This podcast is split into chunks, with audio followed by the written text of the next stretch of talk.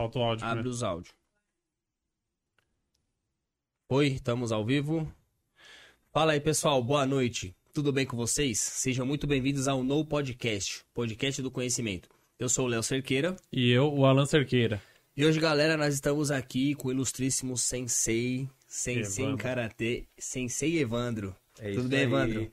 Boa noite, tudo bem? Boa noite, galera. Sejam todos muito bem-vindos. Espero que a gente faça aí uma grande troca de experiência, né? É com isso aí. certeza, mano. Seja muito bem-vindo, agradecer aí a sua participação, o, o aceite do, do convite. Tá muito honrado aí em poder estar conversando com você, né? E passando essa mensagem aí fantástica para também pros es- espe- es- tele- telespectadores. Telespectadores. Aí, É a palavra de garoto. trava-língua, né? É isso aí. Eu que agradeço, me sinto honrado, né? Por ter essa oportunidade. O Karatê ainda é uma arte marcial pouco divulgada, podemos dizer assim. Uhum. E é sempre muito importante a gente ter a chance de divulgar, de levar um pouquinho além né, do que a gente imagina ou essas informações. Então acho que vai ser bem legal. A gente vai desmistificar aí muitas coisas, porque o pessoal às vezes tem um conceito muito diferente, né? As mães acham que o filho vai treinar karatê e vai voltar com o olho roxo. Dente quebrado. O filho acha que vai treinar karatê e vai aprender batendo colega na escola e não é nada disso. Então é uma oportunidade bacana. Boa. Sou muito grato a vocês. Show, isso aí. show, show. É, a gente vai. Eu tô com muita pergunta pra fazer aqui. Inclusive, galera, o chat tá aberto ali. Pode mandar sua pergunta aí, se quiser perguntar alguma coisa pro Evandro. A gente pode falar Evandro ou tem que falar Evandro, Sensei? não, tranquilo. É Evandro, tranquilo? Evandro, Mas e quem faz aula com você? Tem que ser Sensei? Ó, eu, eu acho muito bacana pelo fato do carinho. Então, Uhum. meus alunos direcionam, né, para mim como sensei, mas eu não exijo isso. Uhum. Mas isso não é uma exigência, isso é uma coisa que acontece naturalmente, né? Show. Até porque quando vocês me chamam de sensei, fica meio que nítido para todo mundo que eu sou mais velho que vocês, porque o sensei significa isso. Quem nasceu antes, né? Quem veio primeiro. Eu achei que era Então, mestre, não tem nada Não, não, tem nada a ver. Ah, não, tá. o sensei não é mestre. O sensei é quem veio antes. Então, claro que nossos pais são nossos senseis. Eles têm mais experiência de vida, pode Uhum. Sim. é, nos trazer muitas informações. Então, basicamente, é isso. Então, Legal. pode ficar à vontade, pode chamar de Evandro. não tem Tá problema. bom, maravilha. Beleza. E então, galera, vamos para os nossos patrocinadores oficiais, a gente vai falar aqui. E antes eu quero avisar vocês, bom, tava falando do chat, pode mandar pergunta.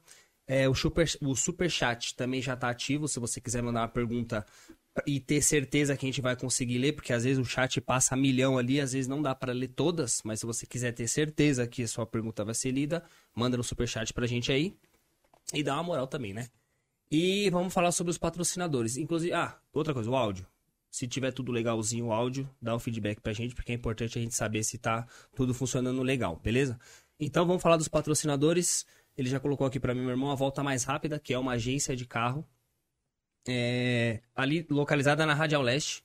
Quem mora na Zona Leste sabe onde é onde é que eu tô falando. Bem no comecinho dela, é Avenida Alcântara Machado, número 178. Pessoal, se você estiver procurando fazer um negócio no carro, quiser trocar de carro, é, estiver procurando um carro de qualidade, um carro que, dá- que você possa confiar, dá uma passadinha lá, considere lá na, na volta mais rápida, troca uma ideia com o Kleber Henrique. Eu tenho certeza que, por muito provável, ele vai ter alguma coisa que vai atender a, a sua necessidade aí, tá bom?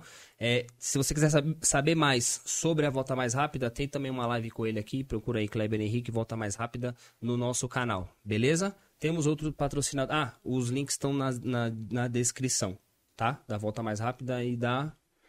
DBP Group. Então, Isso. outro patrocinador, DBP Group, tá? Uma gestão empresarial, é, consultoria em contabilidade, então deixando sua empresa toda de forma digital. Então, para você que tem a empresa ou está pensando em abrir uma empresa e, que, e quer trazer todas as informações ali de acordo com as leis, ter é, é, emissão de nota, abertura da empresa eh, propriamente dita. Então, tudo isso eles conseguem fazer para você e também te dar uma consultoria, tá? Para você ter todo o controle de tudo que entra e sai da sua empresa, tudo na palma da sua mão, tá? Então, assim como o Kleber Henrique, o Ademilton Menezes da DBP Group participou aqui de um dos nossos episódios. Se você quiser saber mais informações sobre eles e também qualquer coisa, o link está na descrição. Sim, Beleza? maravilha. Então acho que avisa os dados, bora pra live. Bora lá. Evandro, mais uma vez eu te agradeço. Muito obrigado por ter aceito o convite. Foi assim, eu, na, no momento que eu convidei você, eu vi entusiasmo. Eu falei, nossa, essa live vai ser top, porque eu, a gente gosta de receber convidados assim, que tem entusiasmo, sabe? De que goste do que tá falando. E eu tenho certeza que é o seu perfil.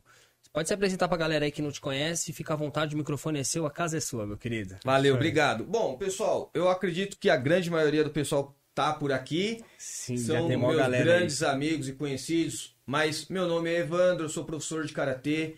Eu tô há 39 anos, basicamente, nessa trajetória dentro do karatê, do karatê do, entre indas e vindas, né? Tive alguns períodos, alguns momentos que eu parei por necessidade, trabalho ou coisa semelhante, mas já são quase aí 40 anos de história, né?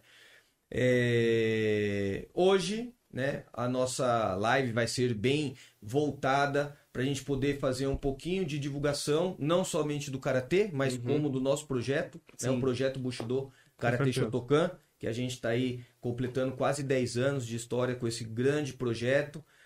Mas voltando um pouquinho atrás, eu acho que vale a pena fazer aí uma, uma breve é, retrospectiva, né? Eu comecei o Karatê na escola Fofinha, né? uma escola de educação infantil, minha irmã fazia jardim lá, e um dia eu fui levar minha irmã, acompanhado da minha mãe, e vi o pessoal praticando Karatê. Não sabia o que era, mas eu vi e falei para minha mãe, quero fazer o que eles estão fazendo. Não sabia nem falar o que era que eles estavam fazendo, mas eu queria, foi amor à primeira vista. Caramba, legal. Comecei a treinar nessa escolinha com o professor Arthur. É, o professor Arthur conduziu os meus primeiros passos ali, aí depois ele teve alguns outros compromissos, viajou inclusive fora do Brasil. Aí eu saí dali e fui treinar com o professor Max, Max Grangeiro. Grande professor de karatê, treinei com ele um período curto ali também. Depois fui treinar com o professor Jair Pedro de Almeida, que é um grande mestre, professor de karatê que me conduziu até a faixa roxa, a quem eu devo muito respeito e gratidão. E o meu professor Jorge de Jesus. Então eu tive quatro professores aí que eh, me deram toda a estrutura e me dão até hoje, né, para que eu possa ter conhecimento para passar para os meus alunos. Então foram esses quatro professores, sendo que o professor Jorge de Jesus foi quem me graduou faixa preta, né?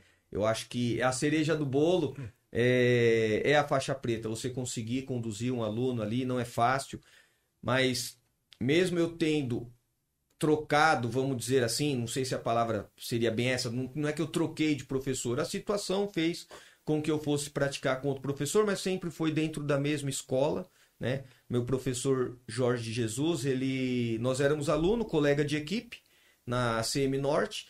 Quando meu professor Jair Pedro foi para o Palmeiras, é, e ele dá aula no Palmeiras até hoje, um grande mestre de karatê, eu acabei acompanhando os passos do Sensei Jorge. Então eu já era faixa roxa, e aí eu acompanhei, e o meu Sensei Jorge me graduou faixa marrom e faixa preta, a quem eu devo muita gratidão também.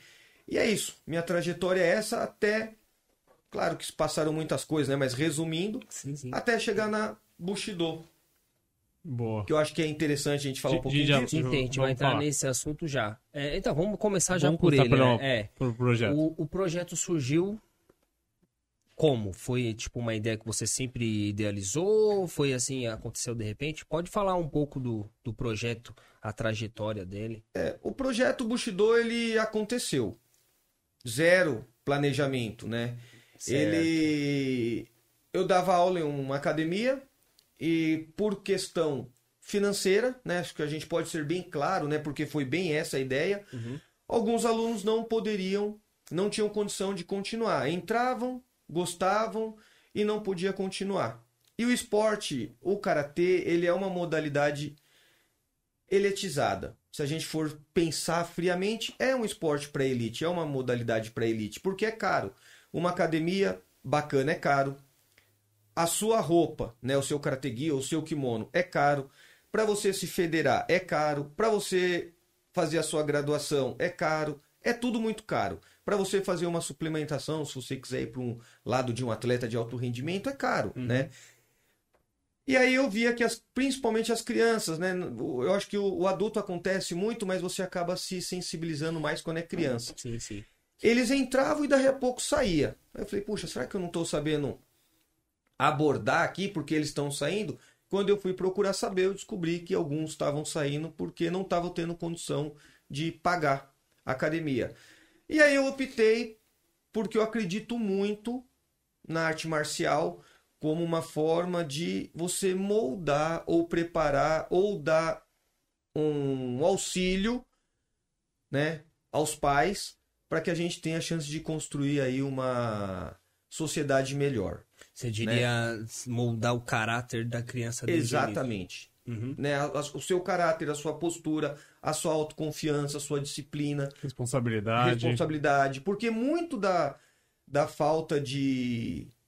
da criança ser brigona, essa coisa toda, às vezes é a falta de autoconfiança, é o medo. Uhum. Eu não brigo porque eu sou corajoso, eu brigo porque eu tô com medo. Então, eu não sei como lidar com aquilo, eu brigo. Né? E eu pensei, meu, isso é muito importante. Eu não posso perder uma criança né, ela ficar frustrada porque ela está sem dinheiro nesse momento. E aí eu optei para ir dar aula na rua. Aí eu levei essa turminha comigo e começamos o nosso trabalho. Então a gente utilizava as praças dali da zona norte de São Paulo. E assim começou. Então a gente sim fazia nossas reuniões de terça e quinta, como é até hoje, né? A gente fazia terça e quinta nossas reuniões, treinava ali e começou a acontecer. Não tinha nem nome. Não tinha nome Projeto Bushido a gente treinava karatê na rua. E essa coisa foi acontecendo até que um dia a gente estava treinando ali em frente o cemitério da Vila Nova Cachoeirinha, tem um campo grande lá, Sim, e a gente estava ali treinando e chove para chuva e chove era um fim de semana. E para a chuva a gente vai lá e treina. Para come, começa a chuva, a gente vem para baixo do ponto de ônibus. Um pessoal visualizou toda essa situação e convidou para que a gente entrasse no espaço público que tem ali. Falou, meu, entra aqui, pelo menos vocês estão num lugar coberto, né? O que, que vocês estão fazendo? Falei, ah, a gente está praticando karatê. Falei, ah, mas vocês têm algum lugar e estão aqui porque é fim de semana? falei, não, a gente não tem lugar fixo, a gente treina na rua. A gente vai no horto, vem aqui, vai no Parque da Juventude, né? E assim a gente faz. Eu falei, ah, treina ali. Começamos a treinar ali. Quando ficava muita criança, depois isso mudou um pouco, né? Ficava muita criança ali todo horário. Das 10 da manhã às 10 da noite ficavam ali rodando, perambulando. E eles começaram, não tinha muitas vezes o que fazer, né? Então eles iam, andava para lá, andava para cá, eles começaram a encostar na gente. E começou a treinar, posso treinar? Pode. Uhum. E a gente, sem a menor pretensão, começou a dar espaço para essas crianças. Adultos, tem o Eduardo e o Daniel Jeremias, que eu me lembro, assim, de bate-pronto, eles estão lá desde o primeiro dia que eu pisei o pé no CCJ, eles estão lá até hoje. São faixa marrom aí, estão perto aí de Já estão perto se de formar faixa preta. Estão lá até hoje. E, e, tinha quantas pessoas mais ou menos nessa época? No início. No Quando início. nós chegamos lá, a gente chegou lá com umas seis, com seis alunos. Nós, que já eram meus alunos, já estavam me que acompanhando. Tava com você Entendi. na rua. É. Um seis. Quando a gente começou ali, essas crianças vieram encostando tal, o gestor do espaço na época percebeu e achou interessante. Aí ele me chamou e falou assim: professor, é, você não quer vir aqui, em vez de você ficar na rua, pelo menos aqui é seguro, né? É coberto, vocês têm uma estrutura. Ah, pode ser. Falei, aí galera, tudo bem para vocês? Porque eu sempre, sem ter nada formalizado, eu nunca decidi nada sozinho. Sempre eu decidi com quem tá comigo. Uhum. Chamei meus alunos e falei, galera, o que, que vocês acham? Ah, sim, sei. Pô, legal né? Vamos acabar aquele drama de chove, chove não pode e tal. Para, né? Uhum. Ah, então fechou. Então terça a gente tá aí. Beleza. Quando chegou na terça, tinha esses seis alunos, mais o Eduardo, o Jeremias e mais uma meia dúzia de alunos que apareceram por ali. E começaram. Na quinta-feira, tinha esses mais cinco. E, ó, e no prazo assim de dois meses, falando muito, tinham 60 pessoas. Caramba. Caramba. Foi muito rápido, assim. E, e, sem divulgação. Sem divulgação. Eles iam lá, viam, viam o amigo um falava, falava pro amigo, tal, tal. E, e, e, antes de você continuar, tipo, atrapalha muita criança assim? Não. Porque, não, é tranquilo? Não, não muito pelo contrário. É, no começo, se você está começando um projeto desse sem ninguém que tenha uma noção do que, que é karatê, do que, que é a disciplina, do que, que são as tradições tal, é difícil. Mas quando já tem ali uma meia dúzia que já estão encaminhada, os outros naturalmente acompanham Entendi. aquela turma. Então não é tão difícil, não Entendi. atrapalha em nada. Entendi. Muito pelo contrário, a energia que concentra ali de luz é muito maravilhosa. E eles percebem isso, isso é muito nítido, você sente ali na sua alma. Legal. O rapaz que fazia a gestão do espaço, que é um querido assim, que incentivou muito ali o nosso trabalho, chegou e falou assim para mim: "Ô Evandro, vamos oficializar. Né? Hoje você que oferece a oficina, você que oferece o karatê, eu quero oferecer. Eu quero falar que o CCJ oferece essa oficina Uhum. para nossa periferia, né? Falei, pô, para mim tá É, ótimo. Fechou, né? Beleza. Em pouquíssimos tempo assim, a gente chegou a ter 150 alunos Caramba. entre criança, jovem, pessoa de mais idade. E aí a, começou, e aí a coisa começou. Aí eu. E a questão de idade você nunca se Não. importou também. Não. A Até idade- hoje, né? Até hoje. Eu falo assim, ó, a partir dos seis anos. Ah, sim. On, é, Quinta-feira, uma moça foi lá com um filho dela e falou: Ah, eu tenho um, um filho, um sobrinho, não lembro, tem quatro anos, posso trazer? Eu falei: Pode trazer. O único problema, lá é um espaço muito grande, gigante. É muita gente, não tem como a gente ficar de olho. Já aconteceu, hoje não pode mais, eu não autorizo, muito menos o espaço, criança desacompanhada lá durante a nossa aula. Porque aconteceu do pai deixar o filho e dar uma volta por ali e tal, a criança pequena sai, você nem vê quando o pai chegou, a criança estava lá para baixo. Entendi. né? não dá pra você ter é perigoso, controle, não né? tem É. como você ter um controle. Então os pais têm que se responsabilizar pelas suas crianças, os pais ou os responsáveis. Então, uma criança de 4 anos, eu falei, se essa criança ela conseguir ficar parada, conseguir acompanhar, tudo bem. O problema da criança ficar andando, não conseguir se prender aquelas regras é por conta da segurança dela. Porque vai estar todo mundo indo para frente, para trás, treinando ali, às vezes ela sai correndo aí uma um adulto ou um, Pode um esbarrar, machucar. bate tal. nela sem querer derruba. Uhum. Eu falei, se ela vir e ficar quietinha, ok. Se ela conseguir acompanhar, tem o filho do, do Negrete, nosso Negretezinho, acho que ele tem quatro anos. Ele acompanha lá. Ele acompanha, porque ele entende que ele tem que ficar, ele não pode correr quando tiver todo mundo movimentando, para ele não se machucar. Uhum. Então a gente coloca a partir de seis anos, mas sem restrição se vir uma criança com menos idade. Legal. Desde que ela Com consiga ali né? acompanhar. E o pai vai ver também que ela vai estar correndo o risco. Falou, ó, tá vendo? Não é que eu não quero. Uhum. Mas você viu, ela correu bem na frente. A hora que foi que eu comandei para dar o chute, ela correu na frente do chute. Uhum. Imagina se pega ela. É. Então, só por uma questão de segurança, né? Uhum. Mesmo. Bacana, legal. Ô, Voz do Além, Oi. como tá as coisas por aí? Bombando? Ah, Quer tem um bastante gente no chat, viu? Legal. É, a gente vai pa- Manda Pode um salve mandar pra um, galera aí. um um salve aí. pra galera? Isso. Vi que já teve superchat aqui, dá uma Tem. moral, pessoal. Tem, tem um superchat aqui da Alsuba Oficial. É a V, Verônica. É ver, né? Valeu, Isso. V. Valeu mesmo, hein? Valeu, Valeu, V. Verônica. É. Tamo junto, hein? Você vê Eu a vou falar- falando ali, né? Ó, é... Tá aqui em cima? Quem, Quem luta, não nunca briga. briga. Então é coisas que tem tudo a ver com o que a gente tá falando. Ó, A- Uhum. a, a Amanda falou assim, ó. Projeto Bushido é muito importante para a comunidade. Sim, sim. Ah, Evandro, valeu, grande Caeda. Tá vendo? Pessoal, o pessoal tá em peso aí, Tá legal, em peso, legal. a galera vem prestigiar. Eu falei sobre a importância de todos estarem empenhados. A gente tem que mostrar a importância do karatê. Uhum. Porque às vezes as pessoas não conseguem visualizar, acham que o karatê poderia ser qualquer outra modalidade. Não está dentro do contexto que a gente está falando, olha, a gente tem é, o porquê né, estar nesse espaço, né? Uhum. A gente merece estar aqui, nós conquistamos isso, então a gente tem que brigar pelo espaço. E aí nada melhor do que ver aí a galera Sim, falando. sim, a né? galera tá super empolgada. o Neto Trinca falando, ó, esse projeto tem vários campeões paulistas e brasileiro. A gente só não tem campeão mundial porque não tivemos apoio financeiro. Caramba. Ah, vocês formaram e a galera hoje compete, é isso? Compete desde Puxa, só 2014. puxa um pouquinho. Perdão. Muito Agora tranquilo. sim. Desde 2014, a gente está firme nas competições. Né? Caramba, legal. Então a gente entrou lá no espaço, só para não perder esse fio da meada. Sim, sem sim. nome, sem nada. Eu falei, gente, agora o negócio tá. Tá bombando. A gente tem que ter um nome. Uhum. não era oficializado, a gente não estava inscrito em nenhuma federação, nada. Chamei todo mundo, falei, vamos oficializar o nome? Ah, que nome? Eu peguei e falei, ó, eu vou dar a sugestão de Projeto Bushido. Nosso projeto, né? Bushido pelas sete virtudes do código Bushido do samurai, essa coisa toda tal. Ah, legal. Aí escolhemos um dia para escolher o nosso logo, que é um samuraizinho, que é esse aqui, ó. que É bem simplesinho. É Sim, bem sim. simples. Mas é bonito, eu gostei. Eu até postei na. Até falei, perguntei pra você, posso É, usar lá pode. pra. É bem simplesinho, aí escolhemos e ficou desde a, daquela época. Eu falei assim, bom, agora o próximo passo é a gente oficializar.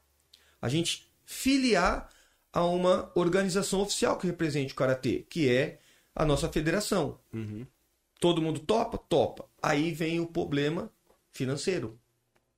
Porque custa e não é barato. Hum. Reunir todo mundo e falou, galera, o preço é esse, a gente pode fazer, só depende de nós. Uhum. Ah, não, sensei, vamos fazer. Tá, como que vamos fazer? Não pode, ninguém pode ficar de fora. Se o cara falar, eu não quero porque não quero, ok. Agora não vai porque não tem dinheiro, aqui nunca vai poder acontecer. A gente vai ter que dar um jeito. E aí começamos. Ah, vamos fazer uma rifa, vamos fazer uma vaquinha. Chegou uma época que meus amigos, né, que é fora do karatê, amigo pessoal, não queria mais ser meu amigo. Falei assim, ah, não, não tem como ser meu amigo mais não. Tá caro ser teu amigo. Toda hora era de rifa. Não, eu chegar e falar assim, ó, galera, é o seguinte, meu, tem minha turminha lá, precisa de uns kimono e eles não têm condição.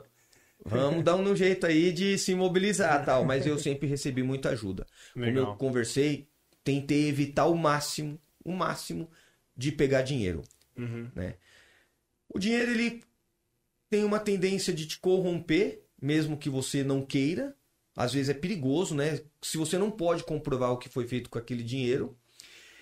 E de gerar dúvida. Será que o dinheiro foi feito mesmo? Por mais que o cara é seu amigão. Será que o dinheiro. Eu falei pra ele comprar cinco. Será que ele comprou cinco mesmo? Então Uhum. eu sempre preferi falar assim: não.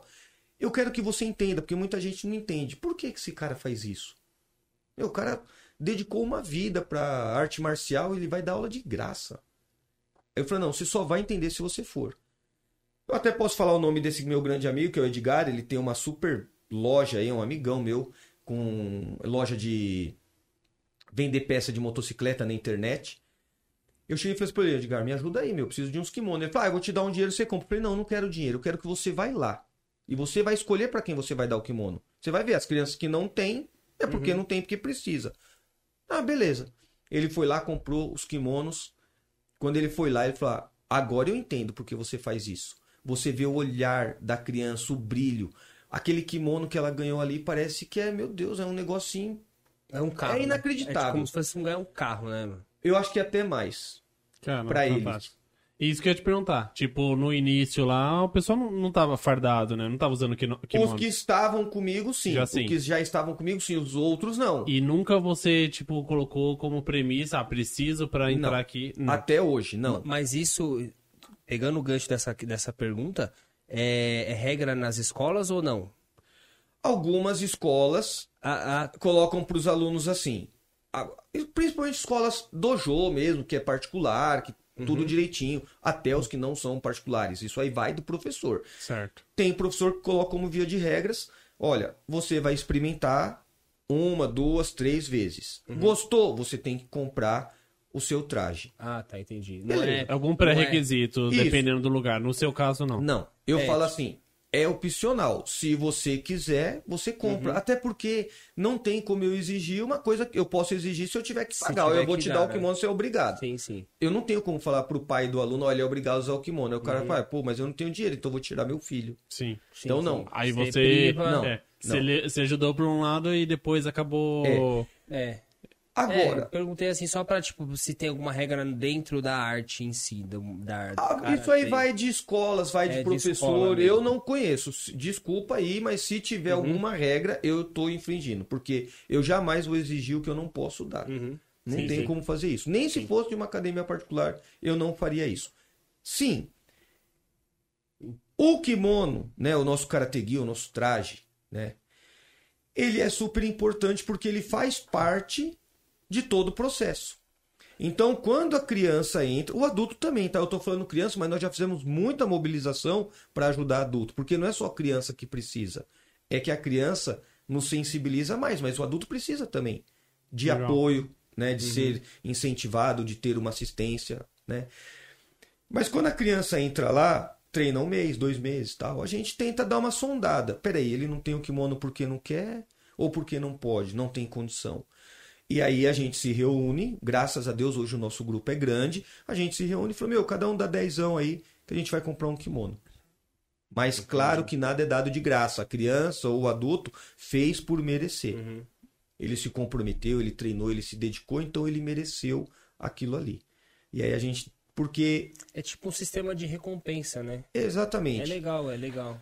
Eles têm que merecer. Pô, por que, que ele ganhou e eu não? Porque ele tá aqui, ele não falta, ele tá dedicado, etc e tal. E ele. É a vez dele. Você tem alguma parceria pra kimono mais barato ou não? Tem a Kimonos Dojo que tem às vezes algum desconto, né? Mas eu não tenho nenhuma parceria Oficial. formal, oficial. A gente compra deles, eles facilitam muito pra gente. Se eu precisar, falo assim, pô, me faz em duas vezes, né? Eu quero pagar o preço à vista em duas vezes, alguma coisa assim. Eles conseguem de alguma forma ajudar. Entendi. Eles já doaram uma vez alguns kimoninhos que estavam novos, porém amarelados. Ficou muito tempo e acabou amarelando, não tem como vender. Eles deram lá pro projeto. Então eles a gente já recebeu alguma ajuda nesse sentido. Mas eu sempre falo, gente, quer ajudar a Bushido? Vai lá. Sente a energia, sente a necessidade, vê a importância desse projeto para a sociedade. Qual que é o endereço lá? Lá é no Centro Cultural da Juventude que a gente está hoje, né? O espaço que a gente ocupa é o Centro Cultural da Juventude Ruth Cardoso, na Avenida Deputado Emílio Carlos, número 3641. Em frente ao cemitério Vila Nova Cachoeirinha. Show. Show. É. E aí, qual Você já o fala o dia pessoal quiser dar uma... É. Terça e quinta, das 19 às 21. O mês que vem, se tudo correr como a gente está prevendo, vai ser das 19 às 22 horas. Legal, É, três horas de... Três horas, isso, três E horas. aí, pra todo mundo às três horas ou você vai dividir? Não, é dividido. Ah, hoje Ah, já tá. é dividido. Hoje já é dividido. É, primeiro horário para as crianças, segundo horário para os adultos. Ah, entendi. Porque a linguagem é diferente. A forma de abordar. O karatê é o mesmo. né? O mesmo treino que tem para as crianças tem para os adultos. O mesmo treino para faixa branca é o mesmo do faixa preta. Não muda. Legal. O que vai mudar é a exigência. A forma de você abordar. Para a criança, você tem uma abordagem, é uma linguagem que vai é, ser compatível com aquela faixa etária. Os adultos é outra linguagem, é outra abordagem. Por isso que a gente divide. Mas o karatê é o mesmo, as técnicas são as mesmas. Entendi. Só para pegar o gancho nisso que você falou agora, que meio que deu uma bugada aqui. Você falou que o mesmo treino do faixa Dá branca, licença que eu vou beber um pouquinho fica à vontade, fica à vontade. enquanto eu vou fazer a pergunta. É o mesmo treino do faixa preta. Isso. E qual que é o critério para você mudar o cara de faixa? Tipo, ah, agora você não é mais marrom, você é preto. Preta. Tá, vamos lá. É, O critério que nós adotamos, porque isso aí, é... cada escola adota o seu critério, mas Certo. mais ou menos a grande maioria é muito semelhante. O nosso critério é qual foi a sua evolução com você mesmo. Você tipo faz Eu sou uma autoanálise. Isso. Eu não, com, eu não, eu não sou adepto, vamos dizer assim, a não ser nas competições. A competição, eu tenho que ser melhor que você. Na vida, eu tenho que ser melhor que eu mesmo. Uhum. Né? Eu não posso buscar ser melhor que você, porque se você desistir, acabou o meu objetivo. Meu objetivo era ser melhor que ele. Ele desistiu, eu parei. Entendi. Eu fiquei melhor que ele, eu parei. Não, Entendi. então o objetivo é o, o critério, claro, tem os critérios técnicos. Então tem técnicas, o mesmo Shokuzuki que eu faço, o faixa branca faz. Mas como eu falei pra vocês, o meu professor depois de 30 anos falou, ó, tá errado, hein? Sim, sim. Uma técnica de base, de fundamento. Falou, ó, tem que melhorar isso aí. Então, a exigência vai ser diferente. Eu vou querer mais quimê, eu vou querer mais velocidade, vou querer mais explosão, Ah, vou querer né, que seja mais uniforme as técnicas dele, essas coisas. Então, o faixa branca, ele vai ter algumas técnicas para apresentar, dividido em três partes. O Kihon, que são técnicas de fundamento, o kata, que seria um conjunto de técnicas aplicado de uma maneira específica, são 26 para nós no Karate Shotokan, né? Então começa lá, o primeiro kata seria o Taikyoku Shodan, mas como eu falei, né? Ocidental, nós estamos aqui no ocidente, a gente é apressado. Então tende-se a pular uma etapa, que é a série Taikyoku, que é muito errado, mas a gente acaba sem querer, né, pulando essa etapa. Apesar da gente passar lá para nossa turminha. Mas a gente vem no Ryan Shodan. Primeiro kata de faixa branca. Então ele faz o Kihon, faz o kata Ryan Shodan, que é aquele vídeo que você viu é um kata. Sim, É uma eu- sequência de técnica específica, existe Uhum. competição disso. E depois a gente faz o comitê, que é o combate. É o comitê é, ensaiado, vamos dizer assim. Então eu vou fazer uma técnica e você vai fazer o bloqueio e, a contra... e o contra-ataque dessa técnica. É o primeiro passo que eu vou aprender a distância que eu tenho que estar em relação ao meu oponente, tal e tudo. Eu vou mostrar isso. Aí vou ser graduado.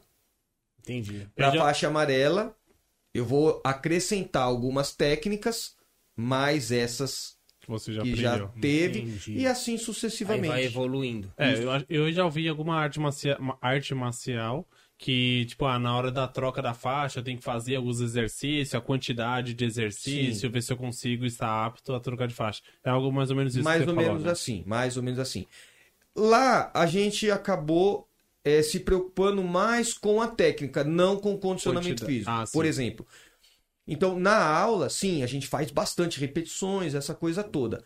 Mas na hora do exame de faixa, a gente fica mais concentrado na qualidade técnica. Se a gente Entendi. sufocar muito o aluno fisicamente, né, no condicionamento físico, talvez ele não vai conseguir apresentar uma qualidade técnica específica do karatê e ele vai poder até argumentar, pô, sensei, mas eu fiz sem a sem flexão de braço, mil polichinelo, meu, eu não Porque aguentei. querendo ou não, o braço já não É, aguenta mais, né? Então a gente tenta priorizar Entendi. nesse momento a técnica de karatê. Essa é a nossa escola Bushido Uhum. que tem esse pensamento. E aí é o que eu falei, eu vou querer que você seja melhor que você mesmo. Entendi. Tem porque se você pegar às vezes um praticante faixa marrom e um faixa laranja, que é intermediário, vamos dizer assim, às vezes tecnicamente esse laranja tá melhor que esse marrom. Se eles, se você for comparar os dois. Uhum. Mas o que, que a gente tem que ver? O quanto que esse faixa marrom tá melhor do que quando ele chegou aqui há 6, 7 anos atrás? Essa que é a nossa O é, critério. o nosso critério. o critério. O nosso da Bushido é esse. E o pessoal, tipo, respeita e acha que faz sentido. Ou, ou não.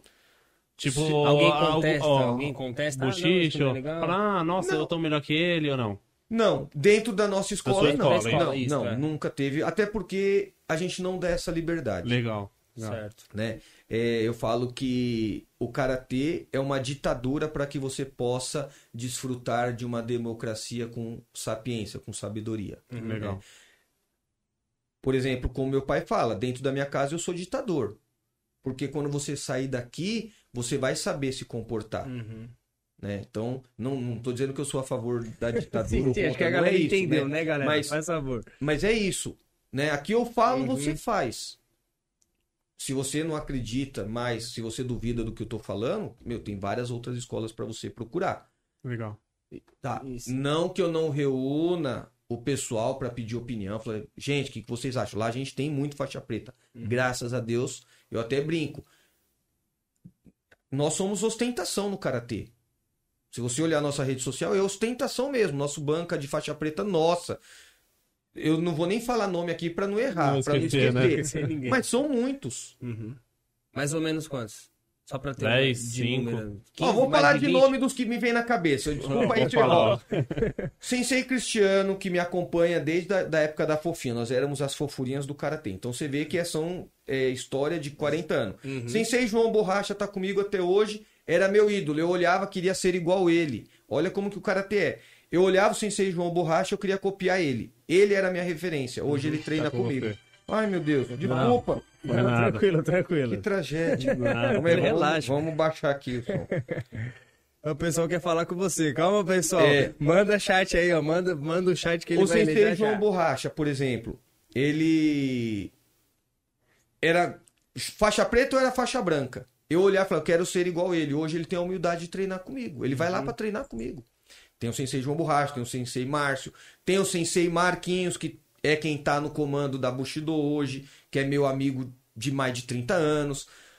Ah, Quem que eu tô esquecendo? Tem a Sensei Mari, tem a Sensei Thaís, E a mulherada também em peso, né? em peso. Da hora, da hora. Será que eu tô esquecendo? Com certeza tô. Pede perdão já. Ó, ah, desculpa, vamos ver aqui. gente. Deixa eu ver se tem alguém quem aqui, é, se tiver um sensei aí que Falei ele aí, não falou, galera, você esqueci manda aí aqui. no chat aí que Ó, ele vai. Rodrigão, Rodrigão. É... Ô, meninos, fera, tem uma perguntinha do superchat aqui. Tem perguntando no superchat? Tem. Manda aí, manda aí. Manda Da aí, que aí Paloma. Vamos vou ver se eu, perguntar. eu vou. A Paloma pode olhar no- Barbosa. no- Pode, na foto pode. aqui. Quem Vamos que ver aqui, galera. Paloma Barbosa. Paloma. Qual que Você é pergunta? acredita que é possível viver do esporte? Viver financeiramente. financeiramente? quis, é. Ah, vou falar sobre. Ó, Deixa eu só concluir aqui. ó a nossa responde. banca aqui, ó. Dá- se eu mostrar ali, será que a galera Daqui vê? que eu vou tentar mostrar Olha lá, ó, pessoal. nossa banca de exame de faixa. Vê se nós é fraco. Não, não vira? Vamos, mostrar assim. Vamos mostrar assim. Ali, ó, tem faixa olha aí, vê se tá pegando faixa aí. marrom, ali tem tudo. Faixa marrom a gente tem um monte aí pra ser Não, não tá pegando não. futuro. Não? Não, tá pegando vocês. Não, voz da Olha. Peraí, Muda a vai câmera, aí. Mudei, né? eu mudei, mudei. Vai, tenta aí. Não, tá pegando não. Difícil. Não? Não. Ah, pessoal. Depois eu vou. Tem no Instagram, não tem? Tem no Tem. Instagram. Pegando não.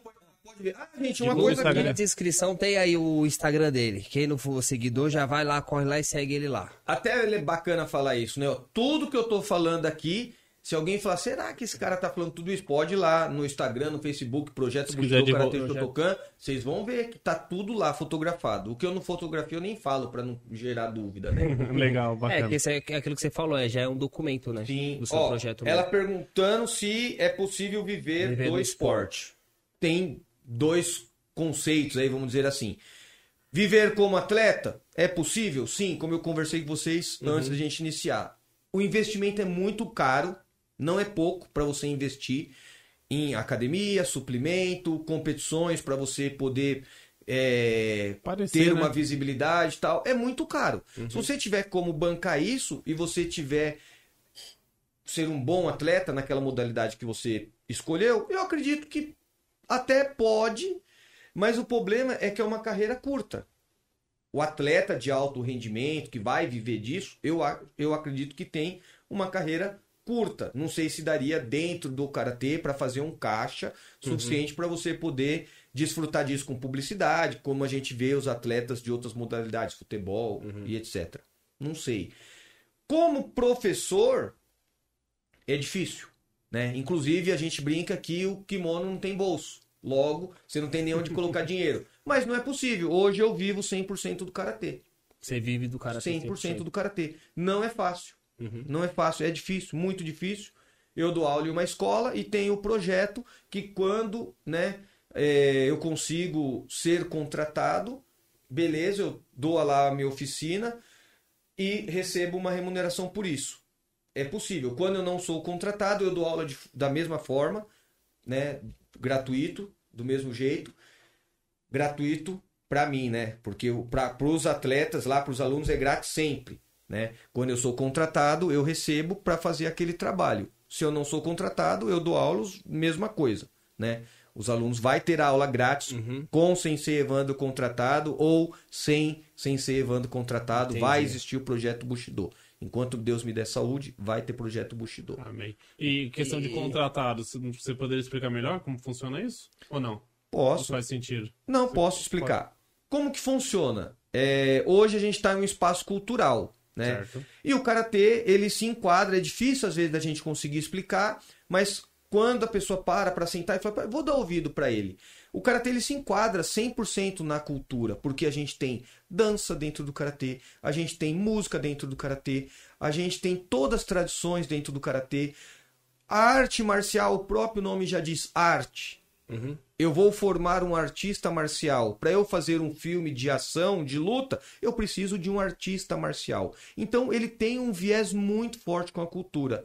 E esse espaço cultural, há muitos anos atrás, acolheu a gente. A gente fez as nossas raízes ali e a gente luta, né, para estar ali, né? Porque não faz sentido 10 anos de história alguém falar para você: "Ah, espaço aqui não é para você". É é, é muito É, dolorido, Uhum. né? Você fala, puxa vida, mas 10 anos eu tô aqui, não valeu nada essa. Uma vez a gente deu a doida, falou, meu, vamos ver quantas pessoas mais ou menos passaram por aqui. Quando a gente começou a fazer um levantamento, quando chegou nas mil, falei, meu, desanima.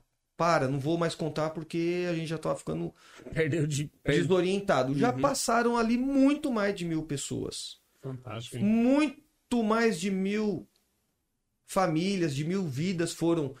é, Você diria salvas? Não, não, não sei ajudadas, salvas. ajudadas mas de alguma maneira. Tiveram um cumprimento ali da nossa Uma arte. participação no projeto Bushido. Então é muito importante. Uhum.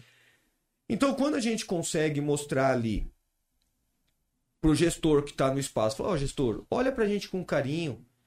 A gente precisa desse projeto aqui, a comunidade precisa desse projeto aqui. Eu, professor Evandro, preciso estar aqui. Eu preciso ser reconhecido, eu preciso ser remunerado, né? Olha pra mim, olha pra tudo isso que a gente está fazendo. Quando o cara para e olha e fala, poxa vida, realmente eles merecem o nosso apoio. Vamos ajudar. Até porque o nosso projeto ele está aberto para todo mundo ver. Quem quiser entrar lá vai ver o que, que nós já fizemos, além do karatê. Né? Rapidinho. Doação de sangue, como eu estava falando para vocês. Se vocês entrarem lá, vocês vão visualizar. A gente tem um nome na Fundação Pro Sangue, Projeto Bushido. Tem o nosso nome lá. É, eu fiz uma participação muito bacana em uma campanha que a Fundação Pro Sangue é, desenvolveu. Eles me convidaram para que eu participasse. Bem legal. O Facebook me convidou. Eu ganhei dinheiro nessa vez. Eu fui remunerado. Eles convidaram é, cinco pessoas do Brasil. Foi lá na, na região da, do Higienópolis para ir lá. Tinha intérprete e tudo. Foi chique o negócio. Veio o. Não sei se o nome seria esse, o dono do Facebook. Mas vamos, vou chamar de dono do Facebook. Mas veio um cara lá dos Estados Unidos. E ele queria saber, para a Fundação Pro Sangue, tá? Uhum. O que as pessoas fizeram para mobilizar aqueles que eles levaram para fazer doação de sangue. Eu era o único que não mobilizei com. Como que eu posso falar? É, com bônus de dias de trabalho, com promoção no trabalho, com bônus de dinheiro, coisa parecida. Só eu. As outras quatro pessoas que estiveram lá eram pessoas, diretores de grandes empresas, e eles foram lá para falar. Então eles falaram: não, eu mobilizei a nossa empresa a doar sangue, porque quem doasse san- sangue ia ganhar três dias de folga. Quem doasse sangue, a outra empresa. entendi. Então eles mobilizaram, ia ter o seu, a sua foto publicado como o herói do Funcionário do mês, mês tal. alguma tal. coisa assim, todos eles. Quando chegou a minha vez, falou assim: e você? Eu falei, ah, eu falei para meus alunos que a gente tinha que doar sangue porque era bom e eles foram. O Sensei falou, né, mano? Gente, 100% das atenções ficaram para mim. Aí eles pediram, agradeceram todos aqueles que participaram. Eles ganharam uma remuneração, assim como eu ganhei, para estar ali participando dessa. Não sei se é entrevista, esse desse-. E aí o cara. Pior que eu não sei falar inglês, então foi difícil. Mas aí tinha um tradutor, né? E ele perguntava, o cara ficou fascinado, mas como? Aí eu mostrava as fotos, ele falou, mas como que você não pagou nada, você não deu nada em troca? Eu falei, não, a gente não tem, porque acho que nos Estados Unidos, se eu não me engano, eles. Você recebe dinheiro para doar sangue, eu acho. Se eu não me Recebe? engano. Eu Não acho que sei, sim. não sei dizer. Depois, Se galera, dá uma souber, pesquisadinha aí, souber, mas eu aí. acho que sim. Aí ele falou assim, mas o que, que eles ganharam? Eu falei, não. Aí eu falei, ó, nós somos um projeto social, nosso mesmo, né? O nosso projeto é nosso. E eu falei para meus alunos sobre a importância de doar sangue, etc e tal, e tudo mais. E a gente veio uma vez de brincadeira e a coisa começou a tomar forma até que nós arrecadamos esse monte de bolsa de sangue. Ficou em muita evidência. Por isso que eles convidaram para que eu fosse lá. Entendi. E aí ele queria colocar uma ferramenta, não sei se isso foi desenvolvido, no Facebook. Para quando as pessoas olhassem ele como que a pessoa, como que essa ferramenta mobilizaria as pessoas para doar para doar sangue. E aí ele foi pegar ali as informações. E aí eu falei, olha, dentro do karatê, Entendi. pelo menos é assim. Então a gente foi ali, a gente foi para o corpo de bombeiro. Tem a gente no corpo de bombeiro, tem a gente na polícia militar. Eu levei lá porque tem um aluno nosso que é da polícia militar. Então, o que, que uma criança ou um adolescente tem que fazer se ele quer, quiser ser um policial militar? Ele tem que fazer esse processo. Vocês viram ali a foto, eu fui na AFA, na Academia da Força Aérea Brasileira.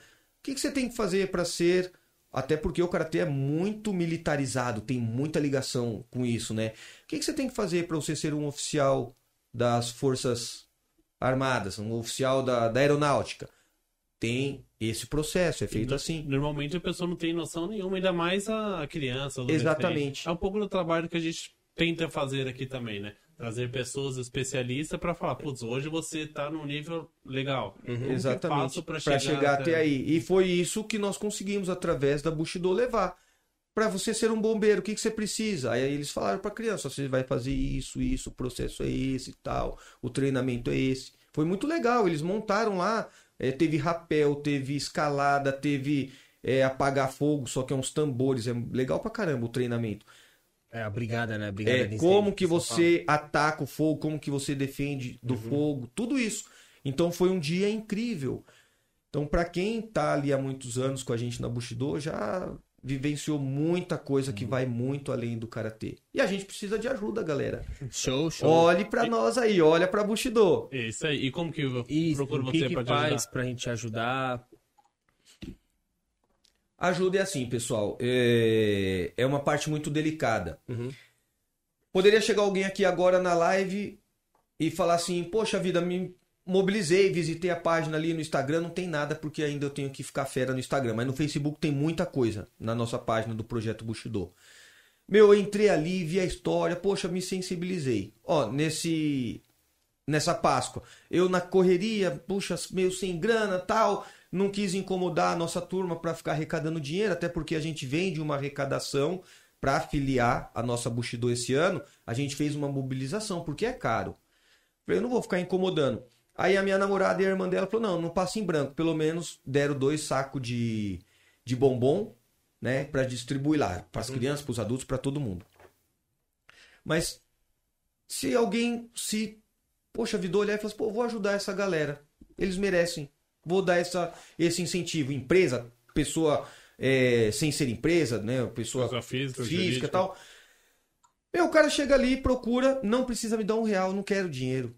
Até porque eu falei, o dinheiro gera essa. Será que o cara fez mesmo aquilo que falou que ia fazer? Não. Vai lá, conhece o projeto, vê a necessidade. Aí eu falo pra pessoa: olha, a gente quer fazer um exame de graduação. A gente quer fazer, inclusive, exame de graduação no meio do ano. Mas a gente sabe que algumas pessoas não têm como pagar. E aí como que faz? Fica de fora? Não. É onde que a gente samba. Né? Então, se aparece alguém que quer ajudar, você vai lá, você vai ajudar aquela pessoa. Ela precisa uma faixa, ela precisa a inscrição na federação, ela precisa da nossa confraternização que a gente faz. Tá? Ó, uma criança dessa vai gastar 200 reais. Você não precisa dar o dinheiro, você vai lá e compra tudo o que precisa. Cara, tô e falando vo- sério que é, tipo, é pouco dinheiro. Se você for parar pra pensar pelo tamanho do projeto, você vai ajudar uma criança com 200 reais, não, não é muito. Então, mas você vê, é. Aí que vem uma, um detalhe. Realmente, não é muito. A gente faz isso. Eu junto lá a nossa galera. Falo, ó, pessoal, a gente tem um aluno e a gente precisa juntar 200 reais. Se cada um der um real, dá 200 reais. Sim. Porque a gente tem mais de 200 pessoas lá. Uhum. Só que não é um aluno.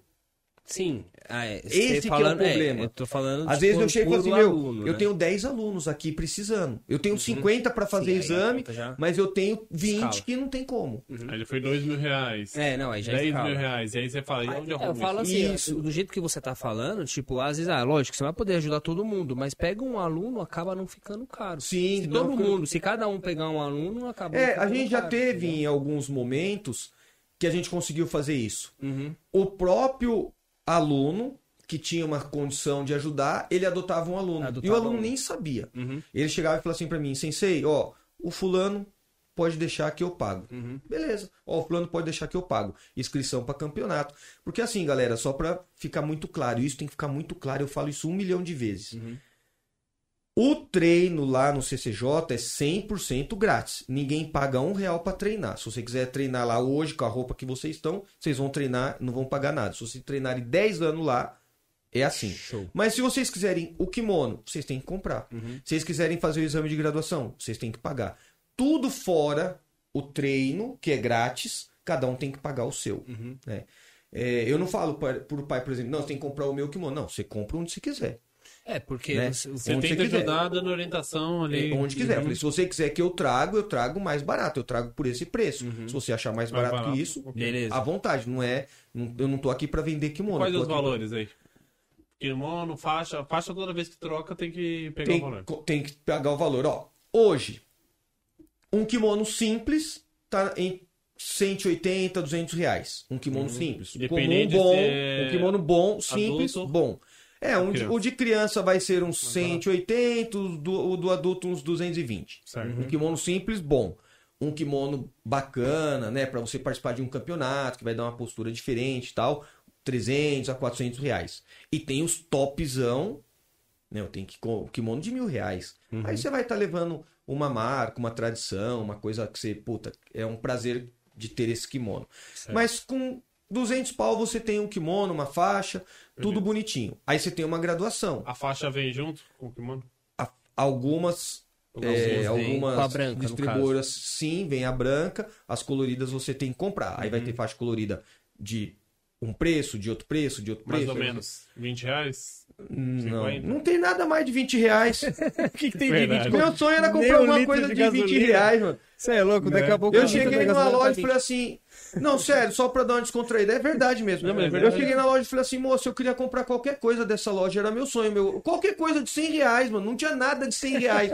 Tudo era mais de 100. Meu Deus do céu. Eu já fui em loja que é assim mesmo. Mas bizarro. é, é caro. Não, Por, ó, por isso que eu falei que é um esporte elitizado. O- o- Vai. Fui lá em Salvador, Big Dog, inclusive conhecido lá no Instagram, também procura lá. Salve o hot dog, Dog. dois reais. Eu falei assim, nossa, em São Paulo você não acha nada por Não, dois hot dog é reais. 10 conto e olha lá. Hot dog, dois reais. É 10 Então, conto aqui Ó, galera Paulo. falando, ó. Sensei Atila, ó. Grande professor de karatê, tá vendo? boa. Parceirão, já deu muita força pra gente lá. Elisângela, essa aqui eu treino com a família inteira. Treina ela. Vou ressaltar aqui, porque tá aqui nessa tela. O marido dela, amante da arte marcial. Amante, cara 10. Ele não pode treinar por conta do trabalho, ele não tem tempo. Mas ele patrocina a esposa, um, dois filhos que são gêmeos, né? E a Aninha, que é a mocinha. Então ele patrocina os quatro. Faz questão, faz das tripas o coração, porque ele entende a importância. E eu fico lisonjeado de ter o prazer de ter eles ali comigo, né? Samantha, rapidinho, Samantha tá comigo há mais de 30 anos. É até chato você falar isso, né, da mulher, porque mulher não gosta de você falar a idade. Samantha, Thaís, a gente é amigo há 40 anos. A gente treina karatê desde pequeno, desde, criança, estamos até junto. A nossa, a nossa construção de amizade dentro da arte marcial, especificamente falando aí dentro do karatê, ela é pra vida toda. É uma relação sincera, de Forte, amizade, forte. Quando Legal. você precisa, você vai ter a pessoa ali do seu lado, né? É muito- Bacana. muito Legal. top. É, deixa eu ver, só, deixa eu só parar um pouquinho. Sofia, se você tiver aí e você puder, por favor, colocar o. E você achar também o Facebook dele, que eu não coloquei na descrição. Vê se você consegue colocar no, no comentário fixado aí pra galera clicar. Porque eu vou perguntar um negócio pra você sobre patrocínio. Você falou sobre patrocínio, Sim. que o, o rapaz aí patrocina a família inteira praticamente. Você tem algum patrocínio? Você tem. Como é que eu posso dizer? Você tá aberto a receber proposta de patrocínio? Porque aí patrocínio já é uma coisa mais oficial, Sim, já é uma coisa mais assim específica. Tem eh, pro- projeto Então, tipo? É, seria maravilhoso a gente ter a oportunidade de receber um patrocínio. Legal, o meu legal. patrocínio hoje sou eu. Inclusive, eu estava vindo para cá. Eu sei que eu vou ter campeonato domingo e tenho que pagar o estacionamento, 30 reais. Eu vou patrocinar esse, patrocinar. estaciona- esse, esse estacionamento. Então, assim, tudo é pago, galera. Uhum. Tudo é pago e nós somos os nossos próprios patrocinadores. Show. Claro que se tiver alguém que. Porra, um cara tá vendo aqui a nossa live e fala assim: ah, vou patrocinar essa galera. Meu, o cara entrar em contato, a gente senta, vê o que, que pode ser feito, como que pode acontecer Sim, sim. esse patrocínio. Seja É, bom isso pros é a dois, ideia. né? Então, se tiver alguém aí que tiver interesse, vou, vou ver. Se a Sofia tiver aí, não foi embora ainda. Maravilha. é, posta aí no, no comentário fixado, porque eu não coloquei, mas depois que acabar a live eu vou tentar colocar Ó, o... rapidinho, ó. Que ó, aqui vale a pena falar. Falei, falei. Pode falar. Projeto Educacional Karatê nas escolas. Isso aqui, sabe de onde que ele tá falando aqui? Hum. Belém do Pará. Belém do Pará. Me Show. conheceu através das lives no tempo aí da pandemia. Uhum. Aí a gente estreitou as nossas relações, ele ficou um pouco órfão lá na, na ocasião do, do Karatê, né? E aí a gente abraçou ele, fez a graduação dele, tudo por vídeo, né? E hoje ele é um representante da Bushido lá no, Pere- no Belém do Pará. Ah, legal. Ah, cadê que sumiu aqui que eu ia falar dela? da Valéria. Aqui, ó, Valéria. Cadê? Valéria Paixão aqui. ó. Valéria. A Valéria, o filho dela começou a treinar comigo criança. Eu tenho uma foto semelhante àquela, aquela que, se- que eu te mostrei Eu que que Cauã. Pititiquinho, aí eu fui visitar eles lá em Pirassununga. Hoje ele tá um homem maior que eu. Cheguei lá e ele. Ô, sensei! Falei, Fala baixo, rapaz. Você vê o carinho, ó. A gente faz, sei lá, muito tempo que a gente não se encontra, mas o carinho, ele Sim, sabe o que a Bushido Representa. representa, o que a Bushido representou pra ela, pra família dela, pro filho dela. E, com certeza alguma coisa agregou Uhum. para que ele se tornasse o homem que ele é hoje, que eu já sei até que ele tá fazendo faculdade que o Henrique falou pra mim. Legal. E aí, aquela, né? Tipo, ah, beleza, eu não virei um atleta profissional, mas eu tenho responsabilidade, eu tenho liderança. Putz, isso, né, ajuda bastante nas pessoas. Fora a questão de ser um atleta, Sim. um atleta amador, pessoa, um atleta né, um ser profissional, humano. você vai adquirir autoconfiança, disciplina, responsabilidade. A sua postura vai ser diferente. Tudo isso vai impactar na sua vida adulta, com postura certeza física absoluta. ou a postura como pessoa, você A fala? sua, até a sua, a sua forma de se posicionar. Eu pego mesmo. nos pé- dos meus alunos. Eu falei, imagina você tá numa reunião assim, imagina eu fazendo aqui. Igual eu tô aqui, né? Eu tô aqui também no maior relax. Não, galera, não, postura. Tudo isso Aham. de forma indireta, às vezes não é uma coisa que você fica condicionando e cobrando, mas acontece naturalmente Naturalmente. vai ser muito importante para a trajetória da sua vida. né? Uhum. Você vai ter os conceitos né, que a gente coloca ali dentro do nosso dojo, o nosso lema, que tem o nojo lema, né, o nosso dojo kun, o lema do dojo ou o lema do karatê, um lema de vida, Uhum. né? O lema E- você fala. Quer Pode, falar? pode, pode concluir. Não, o lema você fala, tipo, uma tradição, um, um propósito. É, a gente tem um lema que a gente fala todo fim de aula. A gente mantém muitas das tradições Uhum. né, do karatê mais próximos possível da raiz, né? Então a gente fala o nosso lema do karatê, que é esforçar-se para a formação do caráter. É coisa para você refletir. Entendi. Fidelidade para com o verdadeiro caminho da razão. Criar o intuito de esforço. Respeito acima de tudo e conter o espírito de agressão. E aí, para as crianças, eu falo: o que é conter o espírito de agressão? Você não ir lá e dar um soco no amigo? Isso que eu Não é só agora. Ele abrange muito mais que isso. É isso que a gente tava falando, né? Tipo, pessoal de arte, marcia...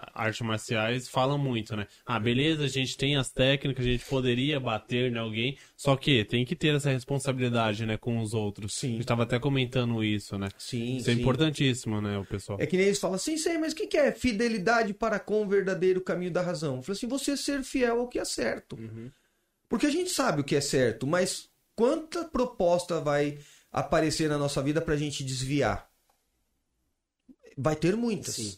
e a gente tem né? que ser fiel àquele propósito, né? Então eu falo pra eles, pensa bem, faz uma reflexão, é muito importante. E aí você repete, você fala, você refala, e que nem eu falo pra eles, eu não falo porque eu tô ensinando eles, eu falo porque eu tô aprendendo com eles, porque Uhum. se eu quero que eles façam isso, eu tenho que ser um exemplo. Eu não posso Sim, falar pra tem eles, contém um espírito de agressão, aí no outro dia ele veio dando um socão lá em alguém. Faço o que eu faço e não fa é, e faço o que eu falo e, não faço o que eu faço. Isso não funciona É, no não, karatê. Não, Show. eu tenho que ser um exemplo, Uhum. né, do que eu tô falando. Legal, legal. É, vamos parar só um pouquinho pra ler os, a- as mensagens aí. Voz do além. Deixa a voz do além, vamos lá. Caramba, gente, tem muita Tem muita coisa coisa, aqui. né? Lembrando aí, então, por É. isso que eu parei, porque eu tô vendo aqui tá a milhão aqui, senão É a gente não vai conseguir ler coisa. nada e depois a gente vai entrar aqui na, na parte do karatê que você falou da tradição, se a gente puder falar um pouco sobre a tradição. História. História. Então aqui, ó. A esposa do Vitão tá aí? a a Gabi, Gabi, a ó. Gabi. Salve, Gabi. Ó, Edgar Salve, Bueno Vitão, que deve estar aí Olha, também. A galera tá comigo aqui tudo muitos anos. Uhum. O Edgar, ó, o Renatão chegou lá faixa verde pra mim, já tá perto de ser faixa preta, né? E assim, eles são muito gratos assim a tudo que que a gente faz. Eles reconhecem isso, Uhum. né, com respeito, com a dedicação deles. Ó, o Matheus Lopes, esse garoto é fera demais. Vixe, a galera tá em peso É, aí. tá, o pessoal é, é fantástico. Eu que nem eu falei, gente, é, é muita gente que passou por ali. Bem, e tem bem Passou, bastante unido, né? tá, O pessoal gente que vai para outros estados Uhum. e mantém um contato. Legal. É muito Eu legal. não entendi a parte que você falou que ele representa o projeto em uma outra cidade. O que, Então- que ele faz lá? Ele tem um projeto lá, projeto Bushido em outro, outro estado ou não existe isso? Tem lá, na, lá no Belém do Pará, Belém do Pará, isso. ele tava lá. Então ele precisaria de alguém que reconhecesse ele. Por exemplo, Perfeito. eu não posso falar, ah, eu sou faixa preta. Não. Eu tive meu professor Jorge, que foi lá, fez toda a tramitação legal, além de me ensinar o que eu precisava saber, e me reconheceu. Ó, o Evandro é faixa preta agora. Certo? O Josué precisava disso. Certo. E aí, eu fiz isso e ele passou a pertencer à nossa equipe. Então hoje ele pertence à equipe Bushido. Você, tipo, assina algum, alguma coisa ou não? Só de boca mesmo? Não, a gente Como assina funciona? sim. Assina, sim? Sim, sim, assina. Tem a Ah, documentação, o, tudo. O o 6T certificado, Evandro é faixa É preta. Isso, Tem isso. tem isso. Legal. Isso aí é reconhecido lá na federação. Lá na federação. Legal. Bacana. Legal. Então aí beleza. Aí hoje ele é faixa preta Faixa lá. marrom, ele é faixa, Faixa marrom, marrom. Sim. Isso. Só que assim, ele não participa do projeto lá, nada. Não, não? ele mora lá, então ele faz tudo. A gente manda todas as orientações. Então ele tem a turminha que ele dá aula lá. Ele tudo, dá aula tal. lá, isso, essa é a pergunta. Dá aula lá. E o projeto Bushido lá também. Mas é o. Ele representa lá o projeto Bushido. Ah, legal. Ah, ele mas leva o ele, nome- usa o nome. Isso, cara. Usa o ele nome, leva o isso, nome usa o Bushido, nome da Bushido Bushido. lá. Então, assim, tá Entendi. crescendo bem bacana. Bem não bacana, só em entendi. São Paulo. É, Você já bacana. visitou lá ou não? Não, não visitei. Vídeo, ele tá, se, ele tá se organizando pra vir pra cá fazer Ah, o ele exame tá de faixa preta dele. Ele vai vir pra São Paulo fazer Ah, o exame legal. aqui. Ah, legal. Ele tá se organizando lá, muito bacana. Fa- Fala um pouquinho sobre as faixas, assim, que acho que é bem rápido. Todas as faixas que, que tem. Meu Deus, tem bastante gente. O pessoal Tá, tá, tá milhão aí, gente vai parar já já. Calma aí, viu, pessoal? É que, é que a gente não sabe se a gente lê ou se faz pergunta, porque tem tanta pergunta pra fazer aqui. E aí, voz nossa, ali, vai minha, preparando né? aí. Ó, deixa eu falar rapidinho aqui, eu já falo das faixas. Pode Tá. falar. Eu tô, demo... eu tô falando demais. Não, não, Não, fica à essa é a vontade. ideia. Essa é a Pode ficar à ideia. vontade. Jonathan, você vê, esse cara aqui, rapidinho, deixa eu falar dele aqui, se o Jonathan tiver aí ainda. É um dos caras mais fera que eu conheço assim no Karatê, que eu sou fã mesmo. Né? Se eu pudesse fazer até uma carteirinha lá de fã número. Eu gosto do cara. Aham. O cara fera, karateca excepcional e é humilde, tá aí ó, na nossa live, sabe? É, é uma coisa que a gente tem que tomar muito cuidado, porque no karatê tem muita vaidade, muito ego, é onde a gente cria um grande obstáculo para nós mesmos e tropeça. Mas aqui ó, tem grandes faixas preto, Átila aqui ó, perguntando rapidinho qual a importância do professor da base para a comunidade que você atende. Como você vê o projeto Bushido daqui a cinco anos? Meu, o pro- o projeto, o, a base é importantíssimo por conta disso. Esse meu amigo, vou responder a pergunta do Atila falando da, da história com um amigo meu. Ele falou: ah, pelo amor de Deus, para de me pedir dinheiro para comprar kimono. Aí eu falei assim: ó, você prefere ajudar comprando um kimono ou você prefere não ajudar em nada e ser roubado no farol? Aí ele falou: mas como assim? Eu falei: porque o cara que não tiver o espaço para fazer alguma coisa de bom, ele vai estar tão desmotivado sem ter o que fazer, com tempo ocioso, com toda essa coisa que a gente tá vendo hoje, que ele vai estar lá no farol para te roubar quando você parar. Você prefere ele lá ou você dá um É, kimono? porque um Aí aluno, é, Faz sentido. é, um aluno ali na escola é um a menos aprontando na rua, É, com certeza. aí é per- respondendo um pouco aí do que o Sensei Atila tá falando, né? Uhum. É a gente dar essa base para eles verem que eu tô falando de uma parte bem periférica que a gente atende, tá? É, eles terem a visão de que eles podem muito mais do que eles imaginam. Uhum. A gente quer dar a visão ao- além do alcance para eles, através do karatê. Cada um tem sua linguagem. De repente eu vou querer fazer um, um show lá, uma peça de teatro. O cara vai olhar, mas não gostei. Cada um se identifica com uma linguagem. Uhum. Esses se identificam com o karatê e vêm para ficar, né? E daqui cinco anos, em Seattle, eu espero que o projeto Bushido esteja falando em rede nacional de televisão dessa podcast de hoje, quem sabe, né? Deus, Deus vai Aí decolar, sim. mas Amém. vai decolar se Deus Fábio quiser. Cruz fez exame de faixa comigo, ó, veterano no Karatê. Wagner, um grande parceiro do, do projeto Bushido, sempre ajuda na divulgação, horrores. Meu, a galera aqui é Show. top demais, mano. E você faz um planejamento, tipo, onde você quer chegar ou não? Ou planejamento mental, ou surgindo planejamento anual, ou não? Você Ó, o nosso planejamento, você sério, falando sincero, sério, mesmo, sim, sincero. O nosso planejamento está sendo conseguir ter espaço para o próximo treino, vamos dizer assim. Entendi. tá? É, no dia a dia. Entendi. Entendi. Que também não deixa de a correria ali, você precisa, Sim, né? claro que. Qual que é o nosso maior sonho? Que a gente tivesse o nosso espaço.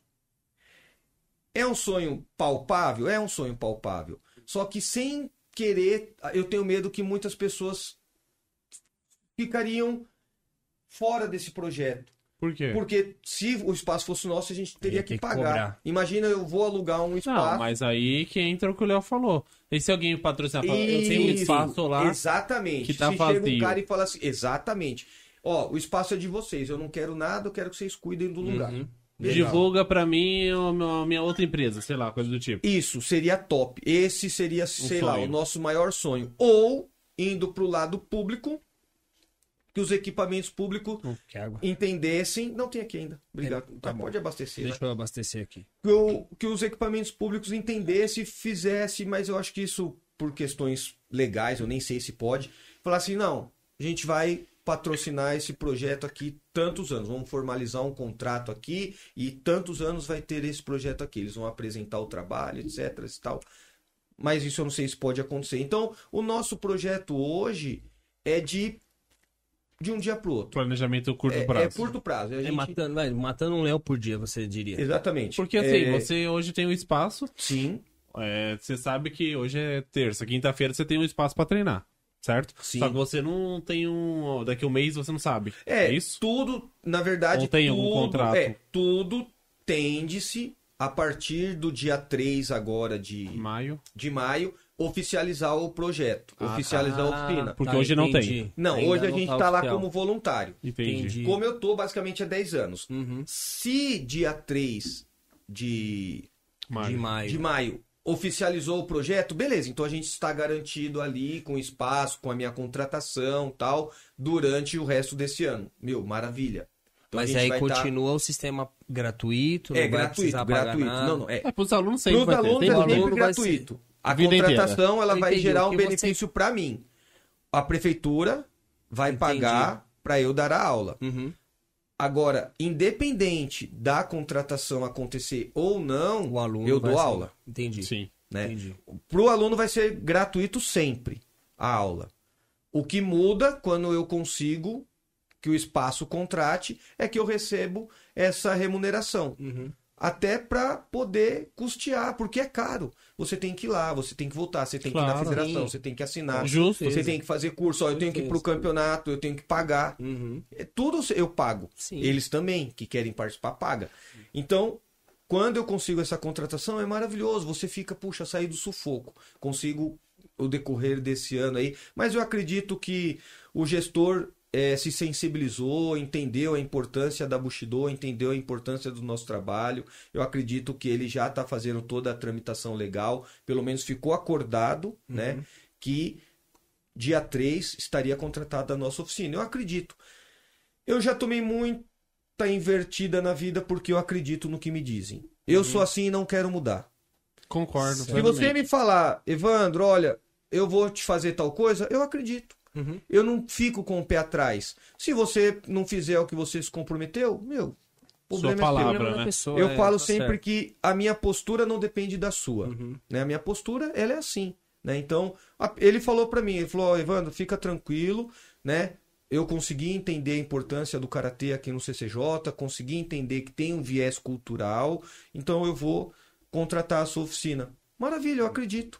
Eu não fico com dúvidas. Uhum. Se não acontecer por X, O ou B, ok, tudo bem. Aí a gente vai ver qual que é as providências que a gente vai tomar, como que a gente vai correr, como que a gente vai se mobilizar para se organizar. Mas falou, tá dito. Falar, palavra dita é que nem flecha lançada. Não volta atrás. Falou, eu acredito. Agora, se vai atingir o alvo do que você disse, aí só o tempo vai dizer, né? Mas isso aí. eu acredito que vai dar Vamos tudo. Torcer pra tirar que dê certo. energias positivas aí. É, vamos chamar a Voz do Além? Voz do Além deve estar cheia de perguntas aí pra fazer. Oi. Manda aí aí, algumas Além, perguntas, as Voz do Além. perguntas aí. Então, tem algumas aqui, porque o chat tá bombando de feedback Tá, aqui. manda algumas aí. Então, tem a Samanta Pachega Moreno. Boa noite, sensei. Sabemos que o quanto é difícil se manter do esporte em nosso país. Gostaria que comentasse sobre as dificuldades de ser um professor de karatê e como se manter financeiramente. Nossa, Legal, essa é. é. difícil. então, se manter financeiramente é difícil. Através do karatê é difícil. Ainda mais a, o viés que eu escolhi, Uhum.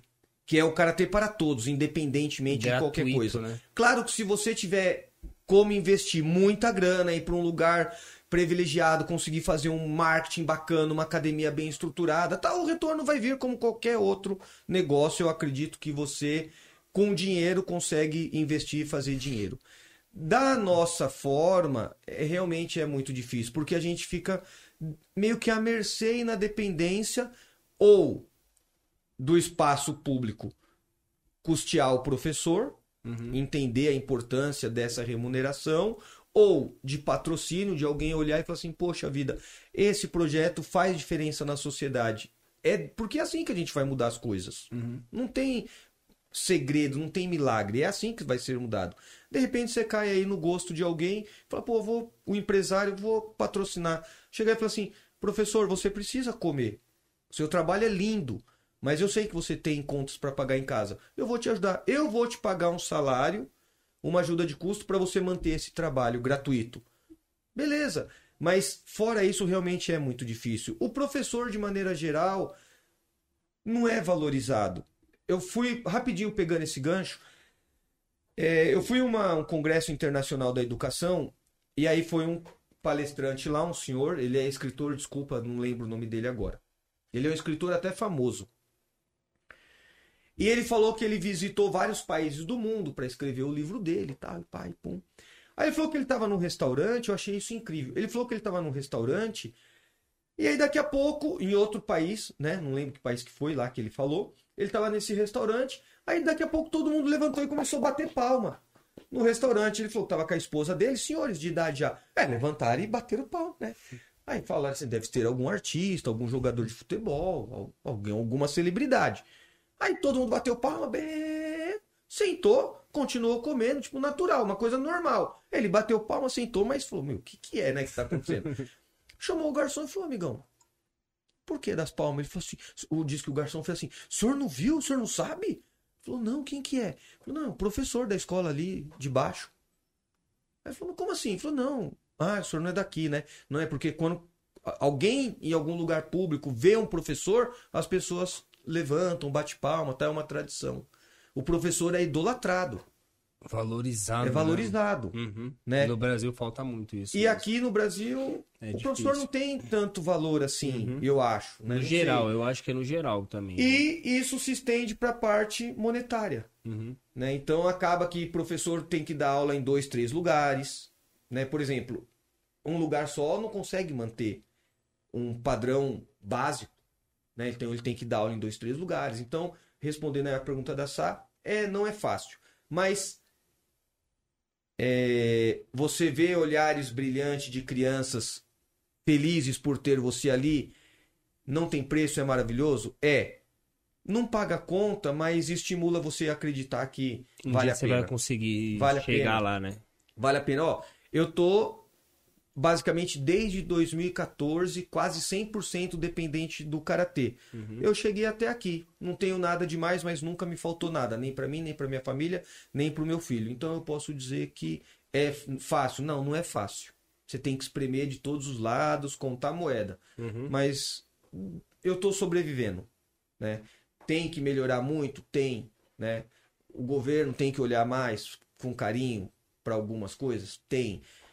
As empresas podem ajudar de alguma forma, se puder, olha com carinho, né? Veja que não existe só o futebol no Brasil. Sim, sim. Tem muitas outras coisas, muitas outras formas da gente melhorar a sociedade. Porque o karatê é isso. Como eu falei para vocês, a máxima do karatê, o aperfeiçoamento do caráter do ser humano. É, é o nosso aperfeiçoamento. Não é aperfeiçoar a nossa técnica. Não é só isso. É aperfeiçoar O interior o nosso pessoa. ser. Uhum. Como que eu sou em relação ao meu semelhante? Será que eu sou realmente o que eu gostaria que fossem comigo? Meu professor falou um negócio uma vez que eu nunca esqueço.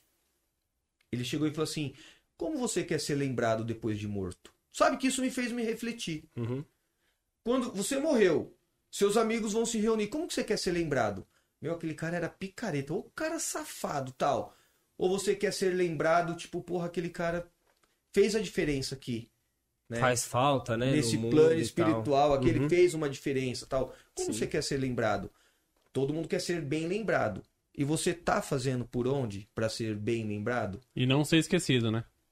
Eu Também, acho não que isso é esquecido. importante. A gente tem, eu falando aí, dentro do karatê, a gente tem grandes nomes do karatê, grandes mestres que já faleceram e são lembrados e reverenciados até hoje, porque eles deixaram um legado, Um legado. Uhum. né, para nós. Eu falo muito aí com o Sensei Cristiano, Sensei João Borracha, a gente sempre conversa muito sobre isso, né? Quando um desses grandes professores de karatê morre, a nossa responsabilidade aumenta muito. Que vocês vão, tom- vão ter que, tipo, Porque a gente vai tomar o começar lugar a deles. ser referência. Né? Tá longe ainda de mim, tô longe de ser referência, mas um dia nós seremos as referências Uhum. vivas.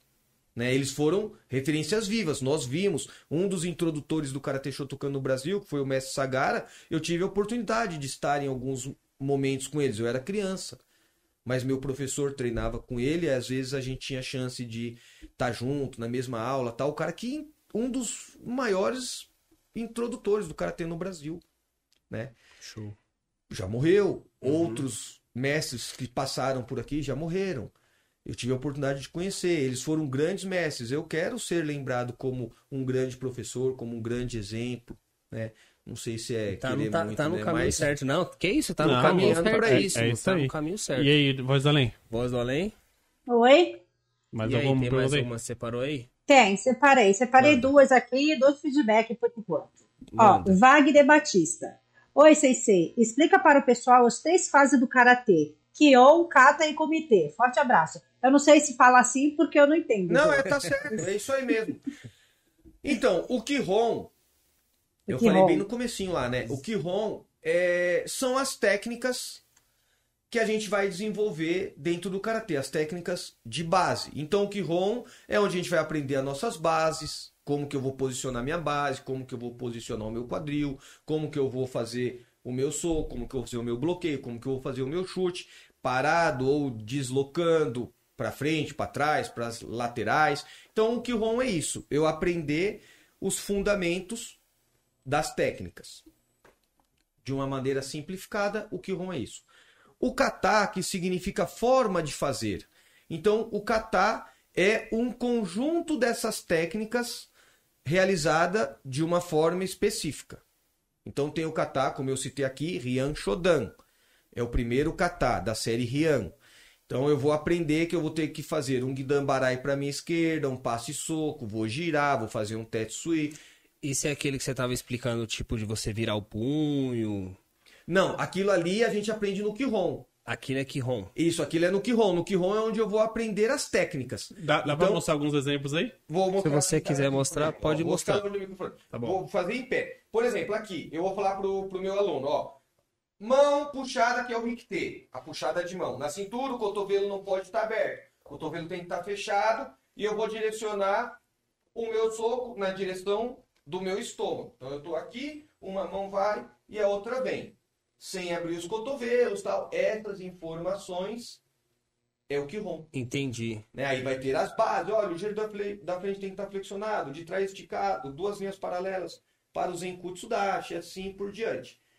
Junto com o Kihon, depois vem o Kime, que é a finalização da sua técnica. A maior energia vem aqui na ponta. Pau! A maior energia vem aqui na ponta da sua técnica. Isso a gente vai aprender no Kihon. Aprendeu isso no Kihon, a gente vai para o Kata. Então eu vou aplicar todas essas técnicas com a maior é, nitidez possível e vou fazer essa sequência. Aí é uma sequência específica, Ah, tá, entendi. né? Agora entendi. Fiz essa sequência. E aí depois eu vou fazer o comitê, que é o combate.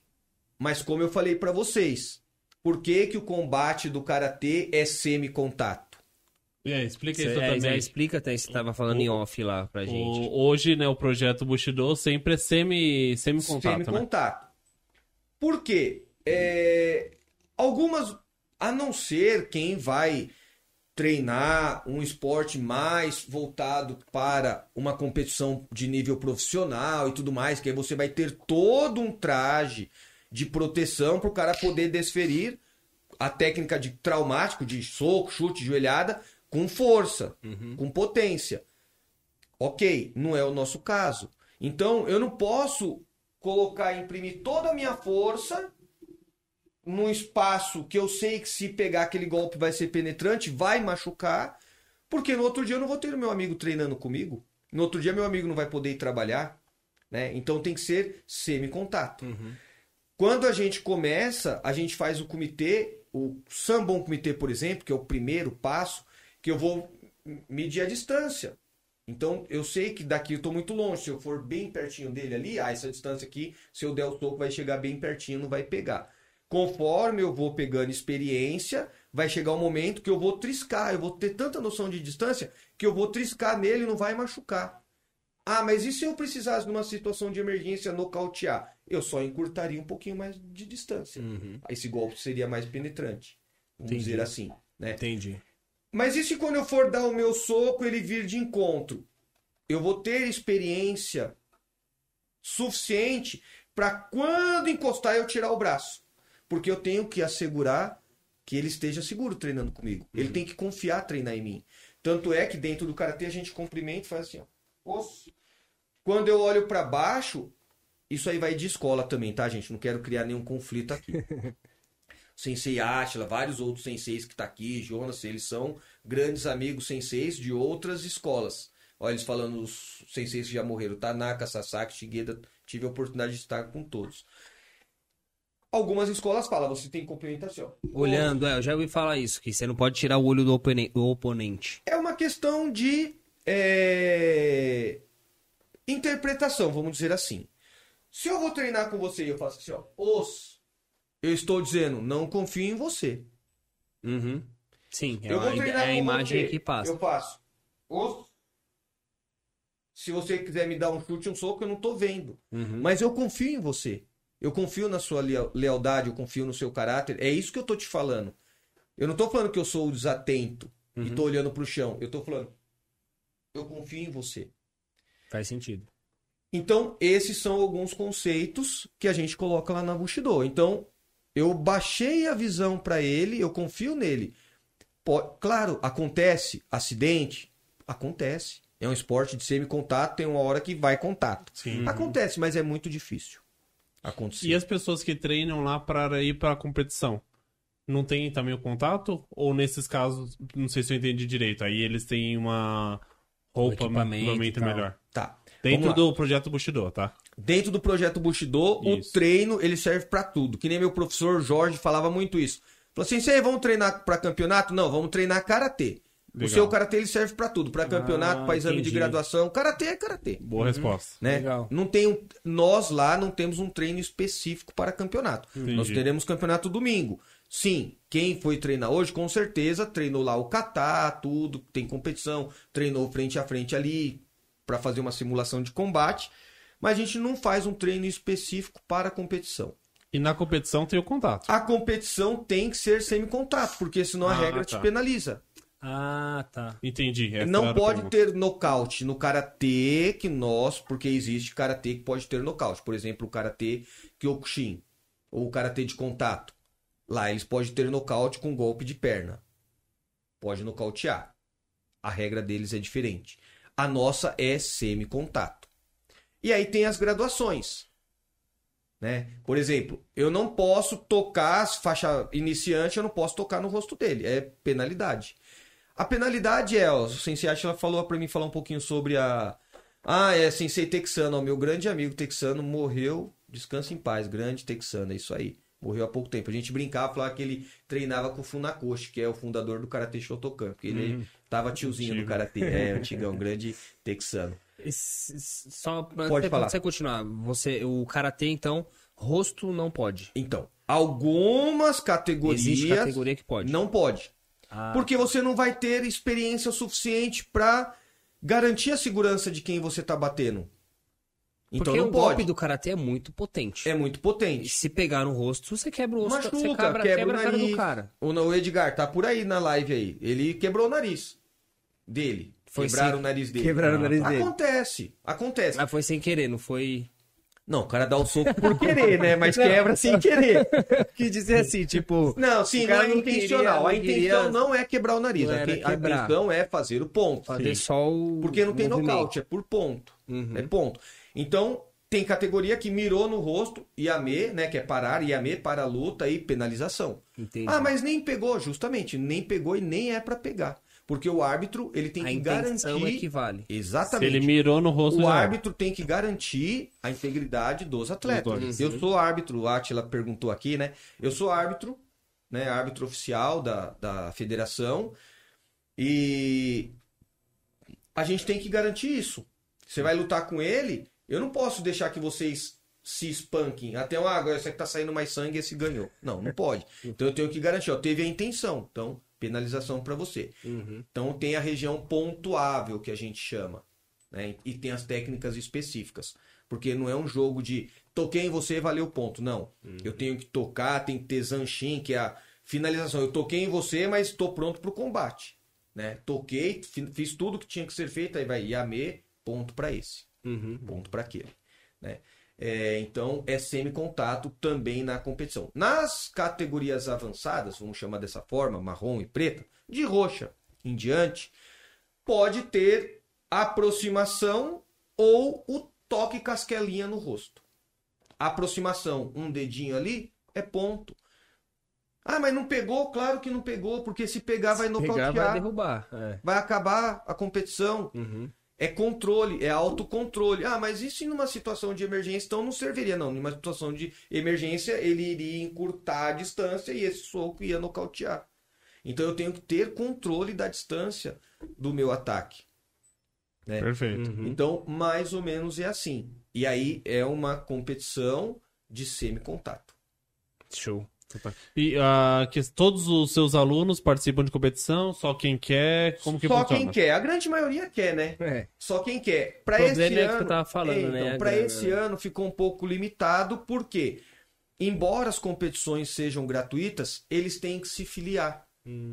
Então, a, a federação lá. a federação Karatê. custa, Uhum. Entendi. Todos que participam de campeonato têm que estar É. tem que estar afiliado. Então, Aí tem mais um custo desse. tem esse custo. Então, fica opcional. Ó, quem quiser participar, tem que É se só ir lá filiar. se filiar. né? Quer dizer, só ir lá não, mas se filiou Isso, já. Se filia, aí eu faço o cadastro, faço toda a parte burocrática, que é super simples, eu faço lá, beleza. Aí eu. Uhum. Quanto custa mais ou menos pra uma filiação? Você sabe dizer Sim. assim? Pra faixa colorida de branca a marrom, na nossa federação, 75 reais. Hum. Pra faixa preta, a, eu não lembro agora, mas é 400 e tantos reais. Caramba. E a nossa é uma das bastante. mais baratas que tem.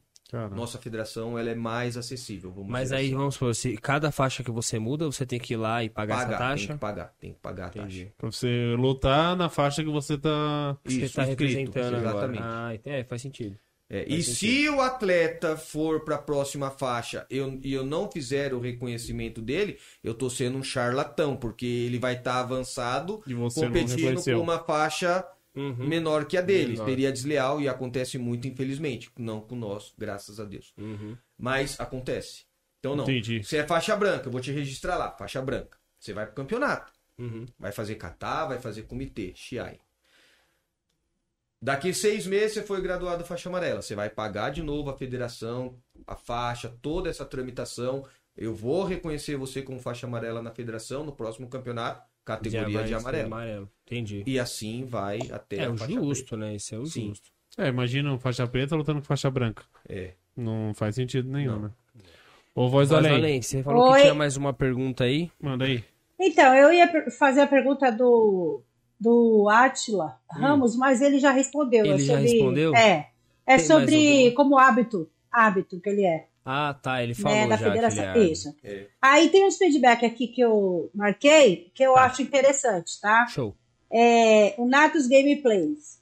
Sensei Evan- Evandro é o melhor. Cheguei aqui faixa verde, cheio de complexos difíceis. E hoje superei 99% de todos eles. E ainda Aê. sou grato por tudo. É o grande Renatão. Ó, o Fábio Ivan, eu levei ele pro karatê pelas orelhas. Hoje ele é um homem, tem dois filhos, puta de um cara assim espetacular. Se ele tiver aí na live, ele pode colocar. Ó, ele fez faculdade com karatê. Porque você como consegue assim? bolsa, você vai na faculdade Ah, sim. Né? Ah, tá. que tem a equipe de karatê, você falou, sou karateca, tal, quero, aí você vai competir, vai fazer lá uma seletiva, não sei como que é direito, ele poderia melhor que ninguém falar, e vai entrar para a equipe da faculdade. Você ganha bolsa até de 100% com o karatê. Então o karatê Show. tem os seus benefícios. Legal. né? Legal. Então é bom. muito interessante. Informação importante aí pra galera. Ele até perguntou aí, ó, aproveitando. É, É, você ele que é a do pergunta Karatê dele? Olímpico. A gente tava até perguntando, É. você até complementa. Questão de um esporte profissional ou um esporte amador. Quiser complementar É, o também? esporte amador, ele, ele vem assim, muita gente acha que o esporte amador é o esporte que não é profissional. O esporte amador é o esporte de quem ama. O amador ele vem de amar, Uhum. né? Ele não vem porque as pessoas entendem que o esporte amador é o que não é profissional, mas não é isso. O esporte amador é do verbo amar. Eu amo isso aqui que eu faço. É, é- essa é a conotação do eu esporte nunca amador. tinha, eu nunca tinha ouvido isso. Mas é isso. É. Mas não, literalmente é, isso. Você É. pode pesquisar. Não, e- o é esporte amador é o esporte de quem ama. Então eu posso praticar karatê amador porque eu amo. E porque E você eu tá indo lá porque posso você quer também. né? Profissionalizar. Por exemplo, hoje, respondendo melhor aquilo que você tinha me perguntado, eu, eu pratico karatê amador, porque ele é um esporte amador, praticado por aqueles que amam o karatê. E eu também sou profissional na área do karatê, porque eu sou instrutor de esporte dando aula de karatê. Perfeito. Tá? Uhum. Então, basicamente, seria Legal. isso. O esporte olímpico, o karatê olímpico, eu, respondendo a pergunta do Fábio, eu não consigo visualizar grandes vantagens de, uma, de um modo geral para o karatê. A forma como foi feita, eu até posso estar falando bobagem, tá? Mas eu vou falar o, como eu visualizei, como eu senti. A sua opinião. A forma como foi feita, como foi pleiteado o Karatê para a Olimpíada, ela foi muito exclusiva. Ela excluiu demais. Ela excluiu demais. Muito mais da metade dos karatecas ficaram excluídos. Porque eles fizeram uma tal é, karatê oficial, karatê olímpico. Não existe. Existe karatê Shotokan, karatê Gojuryu, karatê Shorin. Mas aí fizeram karatê olímpico, karatê oficial tal. E quem não teve condição financeira de pertencer a essa federação que pleiteou o karatê olímpico ficou de fora. Eu, com pouco de experiência que tenho, falei para meus alunos: não se iludam. Não se iludam, porque não é assim. O, o karatê já vem lutando para virar um esporte olímpico há 50 anos. Não consegue por conta de política. Isso está muito longe do nosso alcance. Ah, sensei, mas você acha que a gente não pode? Nós somos bons, a gente ganhou o Campeonato Brasileiro. Aí é onde que eu falei para vocês. Eu falei, tá bom, vamos lá. A gente vai mudar de federação. Certo? Certo, sensei, vai mudar. Eu falei, tá bom. Para federar lá custa um salário mínimo. Poxa, sensei, mas eu não tenho dinheiro. Eu falei, não, mas não para por aí. Custa um salário mínimo. Um exemplo, hipoteticamente falando. É caro. Depois você tem que participar da seletiva. Custa 300 pau. Tem 300 pau para participar? Ah, não, não tem. Eu falei, então, meu Deus, é o que eu tô falando. É caro. Não é simples como parece ser. Não adianta você ser um bom atleta, um bom karateca, se você não tem recurso para poder participar dessa seletiva, para ter um suplemento bom, academia boa. Porque é um dos erros que eu cometi e muitos karatecas da minha geração cometeram. Isso aí foi um especialista, ortopedista me falando. Antigamente a gente treinava a modalidade como se fosse um atleta de alto rendimento. Só que a gente não preparava nossa musculatura, nosso condicionamento e várias outras coisas. E se lesionava com muita facilidade.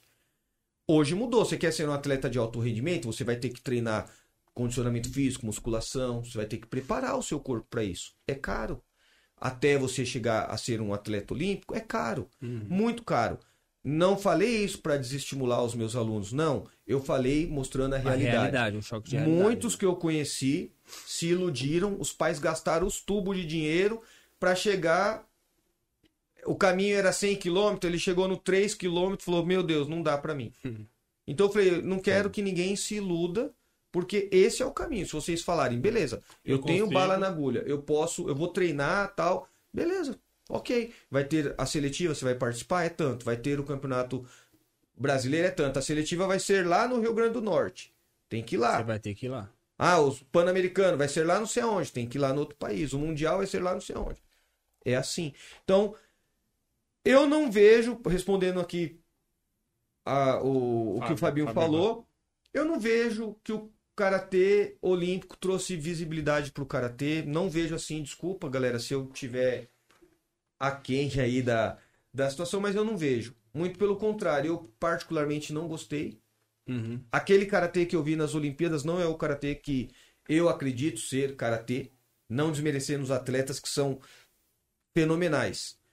Mas o conjunto da obra não me agradou. Eu falando como Evandro, nem como Uhum. professor de karatê, como Evandro, não me agradou.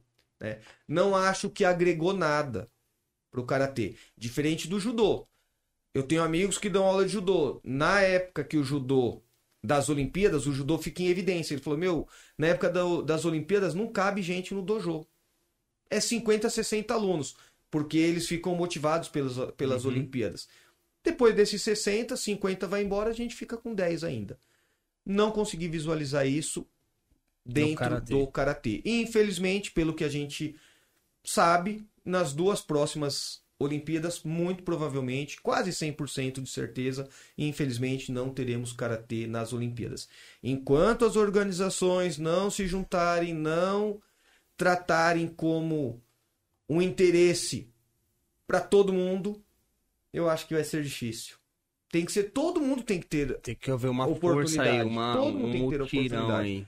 Né? Não posso falar que o meu karatê vai e o do outro não vai, Uhum. né? Então, não vejo que agregou muita coisa assim o karatê na Olimpíadas. Se agregou, eu não consegui visualizar, né?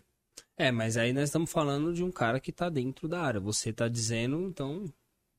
Tipo, É. você, você tá dentro do, do, do espectro do, do karatê. Então, se você tá dizendo, quem não tá é. É, é mais que, é, difícil é de que é uma dizer, né? opinião muito pessoal, né? Tem gente dentro desse ambiente que concorda, que acha que foi maravilhoso tal, Uhum. e tudo bem, eu não vou debater, como eu sempre falo. Se você achar que tá certo, bacana, eu não vou querer convencer você do contrário, eu só quero que a minha posição que não tá legal. Pra eu estar Entendi. certo, o outro não precisa estar errado, né? Exato. Então, Sim. muita gente pode ser que esteja contra esse meu pensamento, mas eu não vejo. Mais tranquilo, não né? Tá tudo né, bem, que- né? Quem mais é que perguntou? Exatamente, o Karatê me ajudou muito na vida lá. O Fabinho tá lá, ó. Entre esses auxílios, tive bolsa atleta na faculdade, onde Ah, ele cumprimentou ali. o- eu defendia a faculdade e lutava pela faculdade. Em troca, troca, tive tive bolsa e conseguiu me informar. É isso aí, obrigado. Isso Valeu, Ah lá, a Fábio. Bia falando que o filho dela, o Miguel, que acho que vai pro campeonato, tá tudo com- confirmado, pro, vai pro campeonato. Tem grandes chances de medalha esse garoto aqui. É. Fera, é. Show. Salve aí pro. Miguel aí, ó. Salve, Miguel. Boa sorte pra você, Boa meu sorte. querido. Obrigado, Jonas, mandando aqui um salve. Ó, o Henry. Henry, você tá na faculdade que eu tô sabendo, hein? Parabéns. Os- eu tenho um filho de 18 anos. Os meus alunos, independente da idade, é que nem como se fossem meus filhos. A vitória deles, pra mim, é que nem quando o meu filho Eu conquista alguma coisa. A mesma coisa, tanto as crianças quanto os não crianças. Ó, o Wagner vai ser papai, tem filhinho, vai ter filho, ele já tem um monte de filho, né? O garoto sabe fazer filho. vai ter filhinho nascer novo. Então é uma vitória, assim, tantos novos. ó, É engraçado, já faleceu o seu Nelson. É... Ah, ele já devia estar com mais de 80 anos. Né? Tem até uma das. Depois daquela foto, pouquíssimo tempo ali ele faleceu. A gente se encontrou, eu, Sensei Marcos e ele, né, numa barraquinha de pastel ali no Largo Japonês, aí tiramos uma foto com ele e tal. Meu, você vê um senhor de 80 e tantos anos me chamando de senhor. Ele chegava assim, ô Sensei, o senhor tá bom? Tal, de re- o respeito. Uhum. E eu falava, dentro do Karatê, ele é, como, é meu filho.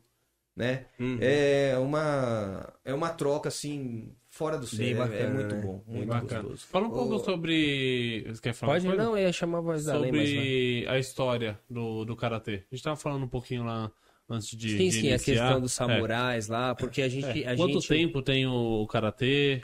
É, o karatê nesse formato que a gente conhece, porque assim a história é... tem um sensei cristiano, ele é muito estudioso, muito mesmo. Ele fez uma história contando do tempo dos primatas até chegar no karatê que a gente pratica hoje. Ah, sim. muito legal, né? Então, no tempo dos primatas, eles tinham que lutar pelo seu território, pelas suas mulheres, pelos, pela sua alimentação. E ali eles já começaram a ensinar arte marcial. Sem saber, porque eles viam que quando ele batia de uma certa forma, o cara derrubava. Uhum. E aí ele chegava no outro e falava assim, ó, bate assim, bate assim, bate assim, que derruba. Ali começou a arte marcial. Pulando pra cá, nesse formato, tem aproximadamente uns 100 anos. O karatê é novo. O nesse formato. Não, o karatê nesse formato que a gente todo, pratica todo hoje. ele. É, nesse formato que a gente pratica hoje. Como eu falei pra vocês, o sens- até o Wagner acho que per- pediu pra falar a respeito disso aqui que eu vi. O karatê ele era é, praticado até de forma escondida. Era proibido praticar karatê na- lá em Okinawa, essa No coisa Japão toda, lá, no né? Japão Uhum. Praticava escondido, conta a história que o Sensei Funakoshi, ele reuniu os alunos dele, né, na, no- nos lugares, nas fazendas lá, tudo escondido pra treinar karatê. Era proibido. O Sensei Jigoro Kano, que é o mestre do judô, foi o grande influenciador, né, do, do karatê, podemos, podemos dizer assim, porque ele abriu as portas do karatê pro mundo. O karatê era praticado lá na ilha de Okinawa, com um monte de preconceitos, e aí ele vem e fala pro sensei Jinjin Funakoshi, né? Vem fazer uma apresentação. E aí ele começa a abrir as portas do karatê pro mundo. Trouxe para para Tóquio, trouxe para o Japão, saiu lá da ilha de Okinawa, né, tal, praticado escondido basicamente, trouxe para o Japão e ali eles começaram a a divulgar o karatê, né, que E por que, que ele era proibido no Japão? por basicamente questões políticas. Assim como é muito semelhante se a gente for fazer uma comparação, como a capoeira foi proibido, Durante Aqui- muito tempo. né? Uhum. Eles faziam em forma de dança, tal, mas na verdade eles estavam praticando arte marcial Uhum. para eles poderem se defender. Mais ou menos de um, a grosso modo seria mais ou menos isso. Foi proibido, né, para que eles não pudessem se organizar para confrontar algum direito, alguma coisa assim. Então, Entendi. tem uma parte muito forte política por trás de tudo isso. né? mas vindo para o lado mais Certo. bonito da coisa, o Sensei Funakoshi pega todas as orientações do do Jigoro Kano e ali ele começa, faz uma apresentação, o imperador gosta, acha bacana, né? E aí o Jigoro Kano vai dando as diretrizes por Funakoshi, falando, ó, sensei, vamos introduzir o, o karategi, né, que é o kimono branco. Vamos introduzir a faixa, né? Vamos deixar o mais japonês pos- possível aqui, né, para você ser visto com outros olhos. E assim aconteceu. E aí o karatê foi sendo divulgado de uma forma mais aberta, mais ampla e foi sendo disseminado pelo mundo inteiro, né? Aí tem a questão pós-guerra, tudo, que é muito é muito complexo. É um estudo complexo. Não é difícil de ser Você entendido. dizer, é uma leitura que ele é simples. extenso, né? É extenso, é extenso, Extenso. porque envolve muita questão política para Uhum. tudo isso. Por exemplo, Ilha de Okinawa é um lugar, um ponto estratégico. Então, ali eles vinham com as embarcações, trocavam-se muitas informações. A influência da China muito grande. Então tinha essa questão de Hum, Geopolítica. preconceito, vai, vamos dizer assim, talvez, não sei Uhum. se a palavra seria essa. Mas, Sim. pô, para isso aí é chinês, não quero isso aqui, né? Chamava Todê, como eu falei para vocês, né? Mão chinesa. Aí, Entendi. pá, não, vamos colocar um nome né, japonês. Aí veio pro karatê, aí depois veio o karatê do, né, que é para ser implementado com viés cultural nas escolas e tudo. Aí veio o karatê do. E o- os samurais, eles praticavam qual arte marcial em específico? Os samurais eles praticavam, eu acho que o jutsu. Jutsu. É, o jujutsu, que seria uma forma de combate mais real, onde eles utilizam espada. tipo, na guerra mesmo. É, é um combate de guerra. Uhum. né? Eles combatiam, eles praticavam é, mais voltado para isso, para guerra mesmo. Mas tem a ver com o karatê hoje? Não. Não, De hoje já, não. já saiu não é que não bastante. tem. O karatê, é, ele é muito completo. Uhum. O karatê ele tem tudo. O karatê ele tem golpe traumático. O karatê tem projeção, é, queda. O karatê tem estrangulamento. O karatê tem torção. Tudo isso tem dentro do karatê e tudo isso está de uma forma folclórica falando aqui, escondido dentro dos katás.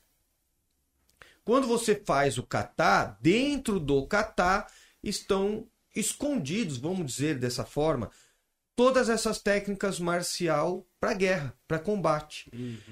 Quando o karatê começa a ser praticado com viés um pouco mais educativo, recreativo, esportivo, algumas técnicas não deixam de ser praticadas, mas elas não podem ser aplicadas com Tipo, tanta são adap- frequência. adaptadas, você diria, não? Não, por exemplo, a gente pratica no kata cotovelada, a gente pratica no kata joelhada.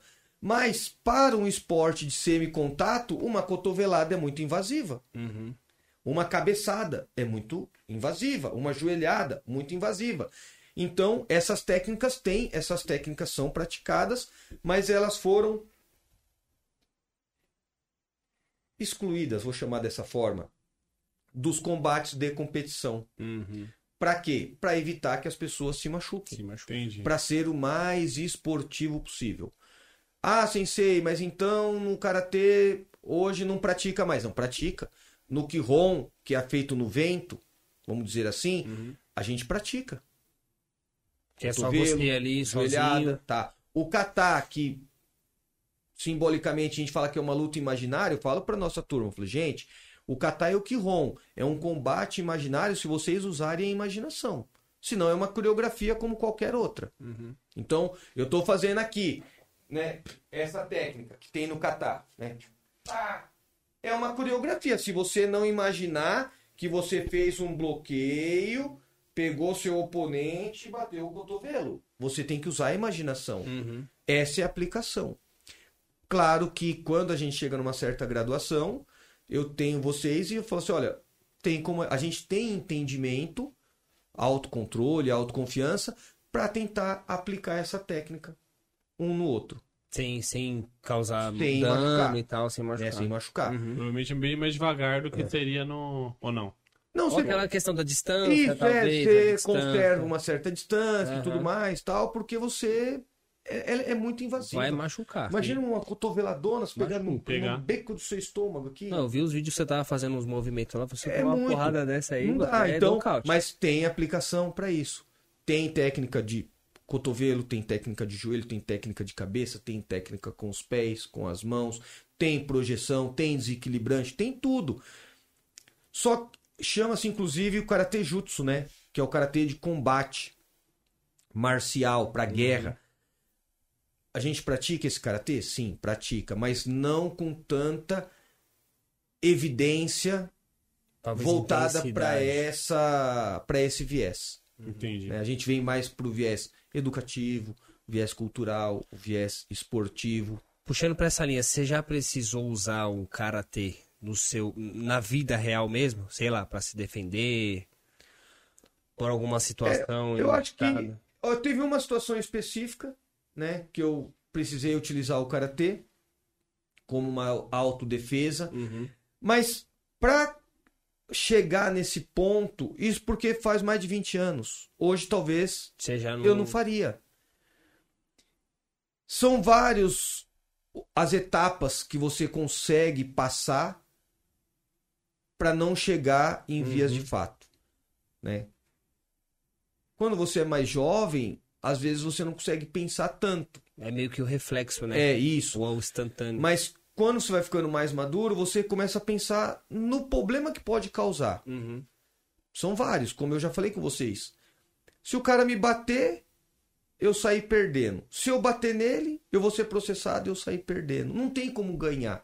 Então, peraí, mas como que eu vou fazer? Eu vou cuidar de todas as etapas para que eu não chegue nessa Sim. n- nessa via de fato mesmo. Sim. Então, eu vou procurar, que nem eu falo muito para nossa turma, eu vou procurar onde eu vou, eu vou procurar com quem eu ando. Por exemplo, eu cheguei aqui, eu não conheço aqui a região direito. O que, que eu fiz? Eu passei com o meu carro, eu já vi que aqui tem uma rua sem saída. Não tem? Sim, Uhum, sim. tem uma rua sem Então saída. eu já vi aqui tem uma rua sem saída. Então eu dei uma volta no quarteirão, eu vi que ali tem uma avenida que vai dar acesso para uma avenida larga, tá? E parei aqui. Pô, Sensei, mas você é bitolado? Não, não sou bitolado. Eu tô, me, eu tô cuidando da minha segurança. Uhum. Porque se acontecer, eu entrei no carro, o cara vem correndo pra me abordar, eu saio acelerado, entro na rua sem saída, me Já lasquei. era, é Ele me verdade. pega. Uhum. Então eu já sei, eu olhei o- o ambiente onde eu tô, né? Entendi. Eu vou ver com quem eu vou andar. Meu, se eu sei que o cara. Que susto. Pode, Não, pode seguir. Pode seguir? computador- né, pode seguir. Será que é porque eu Tá- tô falando muito? Não, não, não. não. Travou só o PC aqui que a gente deixa ele Só sinal. ver. Aqui tá tudo funcionando. Tudo tá tudo certo, né? Então- Então... Voz além. Se eu vejo, olha, aquele Tá, ambiente tá tranquilo aqui. Pode não é prosseguir. legal pra mim. Eu tô fora. Não vou. Uhum. Pô, aquele cara ali, meu, é um cara parceiro, é amigão, mas puxa vida, toda vez que sai com ele, ele Arruma arruma briga e confusão tal. e tal. Não vou ser inimigo dele, mas eu vou evitar. Então tem algumas coisas que a gente pode evitar. Eu tive a oportunidade de bater papo a respeito de defesa pessoal com um camarada que ele é Clica o mouse. Não, tô ligando. Clicou? instrutor. Desculpa. Imagina, ele é instrutor da Guarda Nacional. Instrutor de defesa pessoal da Guarda Nacional. É um nível. Outro nível. Eu batendo papo com ele, aí ele fala, por exemplo. Você, eu, não, eu não tinha me atentado a esse detalhe. Hoje eu converso muito a respeito disso com todo mundo que eu tenho oportunidade. Você entra. A falta de percepção, às vezes, da gente observar. Você entra num shopping center. Meu, você vai no estacionamento. Ninguém fica no estacionamento parado de um shopping, de um estacionamento de um supermercado grande, porque não tem nada para ele olhar ali. Uhum. Você tem que desconfiar. Sim. Não é ser preconceituoso, não é ser medroso, nada. você tem que desconfiar. Meu, você saiu no estacionamento. Peraí. Fica à vontade. Tranquilo. Já vou parar de falar, hein? Não, tranquilo.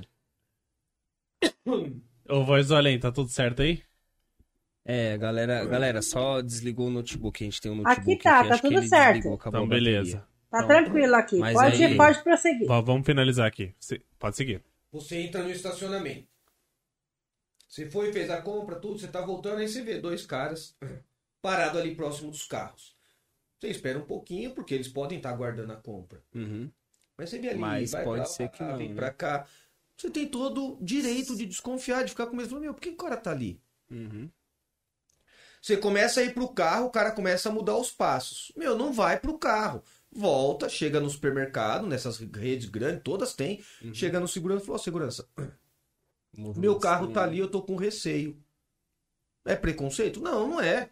Tô com receio. Uhum. Né? Os caras estão ali, eu fui, eles mudaram o passo tal. Eles podem estar só esperando qualquer coisa, sim, mas pode ser que eles estejam esperando você. Uhum. Sim. Essa atenção é uma defesa pessoal. Você ficar atento no lugar onde você está andando. É, teve um problema lá, até foi lá o comando da polícia. Foi lá no CCJ e quis saber quem que era eu. Né? Aí eu falei, "Ih, caramba, vou ser preso, né? Eu falei, é, eu sou eu, por quê? Ele falou, não, eu vim aqui porque o soldado falou o que, que aconteceu, assim, assim, assado. E eu vim aqui para parabenizar. Ele até falou lá umas palavras pro nosso grupo nesse dia. Teve um assalto lá pro lado da Casa Verde. Os meninos eram menores de idade. Eles vieram com o carro em mili disparada, tal, e trocando tiro com a polícia, essa coisa toda, tal, onde que eles foram bater?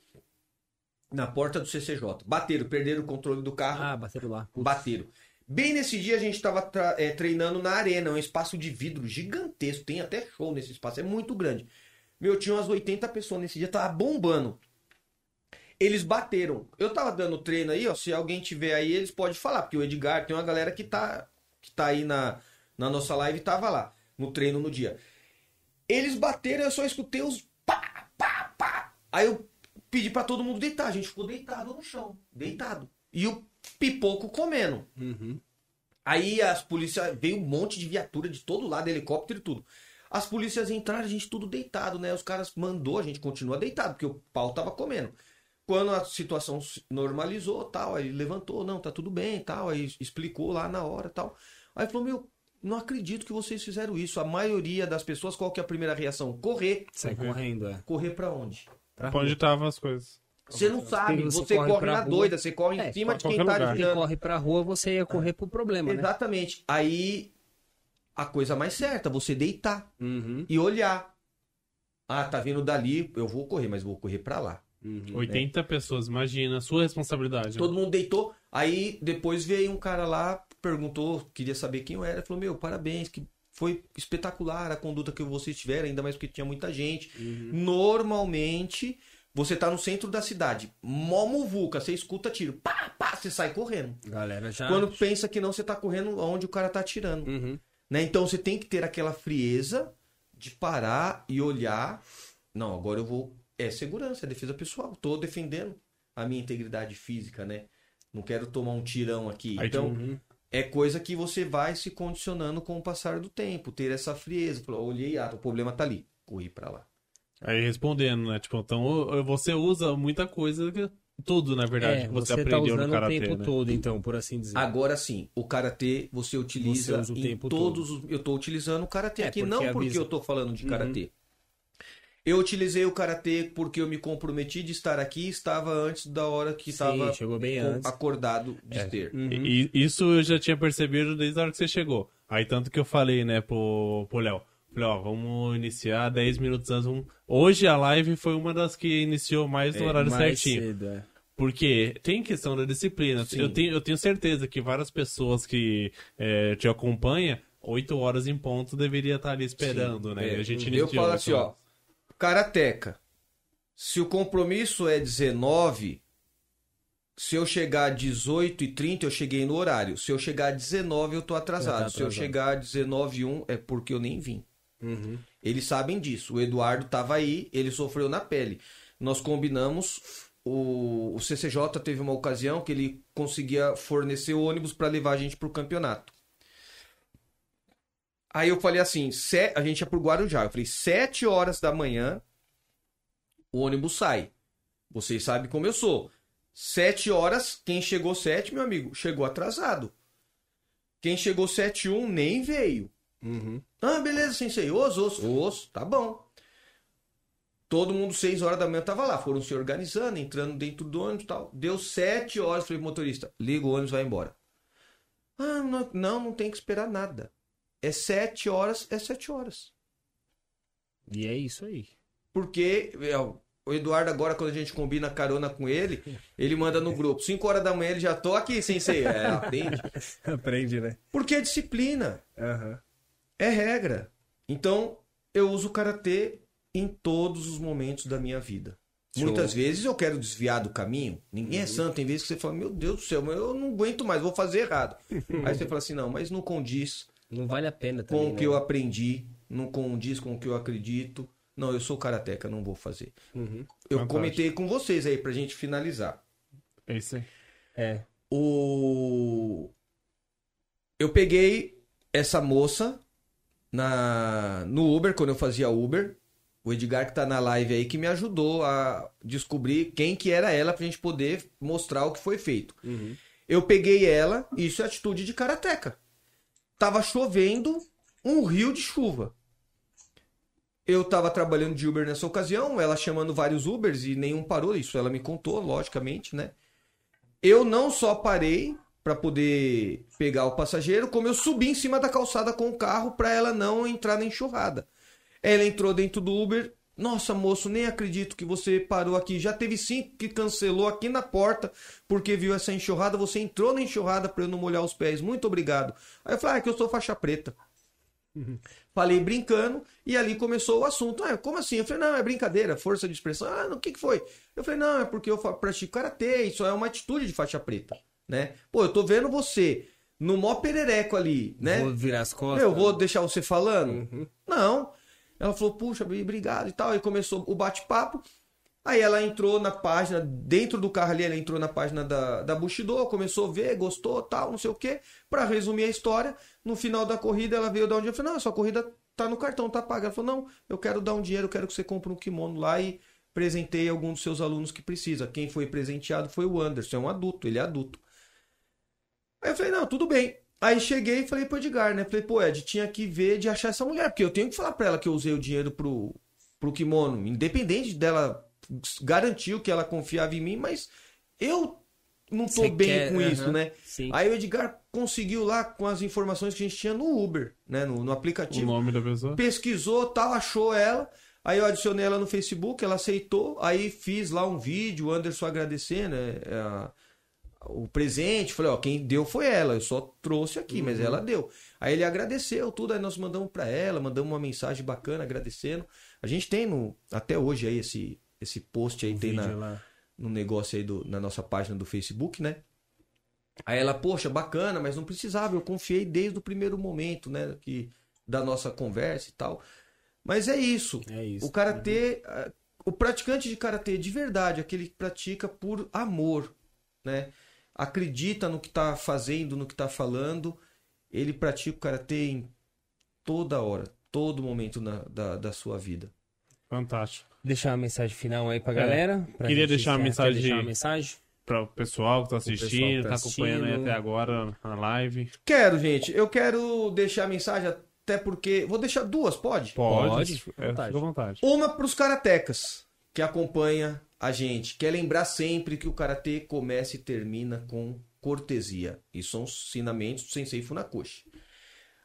Outro para todo mundo, né? O karatê ele é um esporte para o aperfeiçoamento do nosso caráter.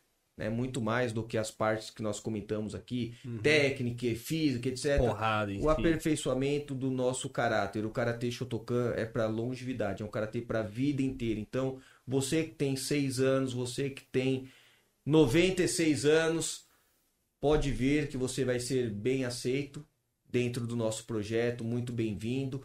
Vai vir só trazer mais alegria pra gente e você vai ter certeza que você ainda está vivo e pode praticar karatê Shotokan.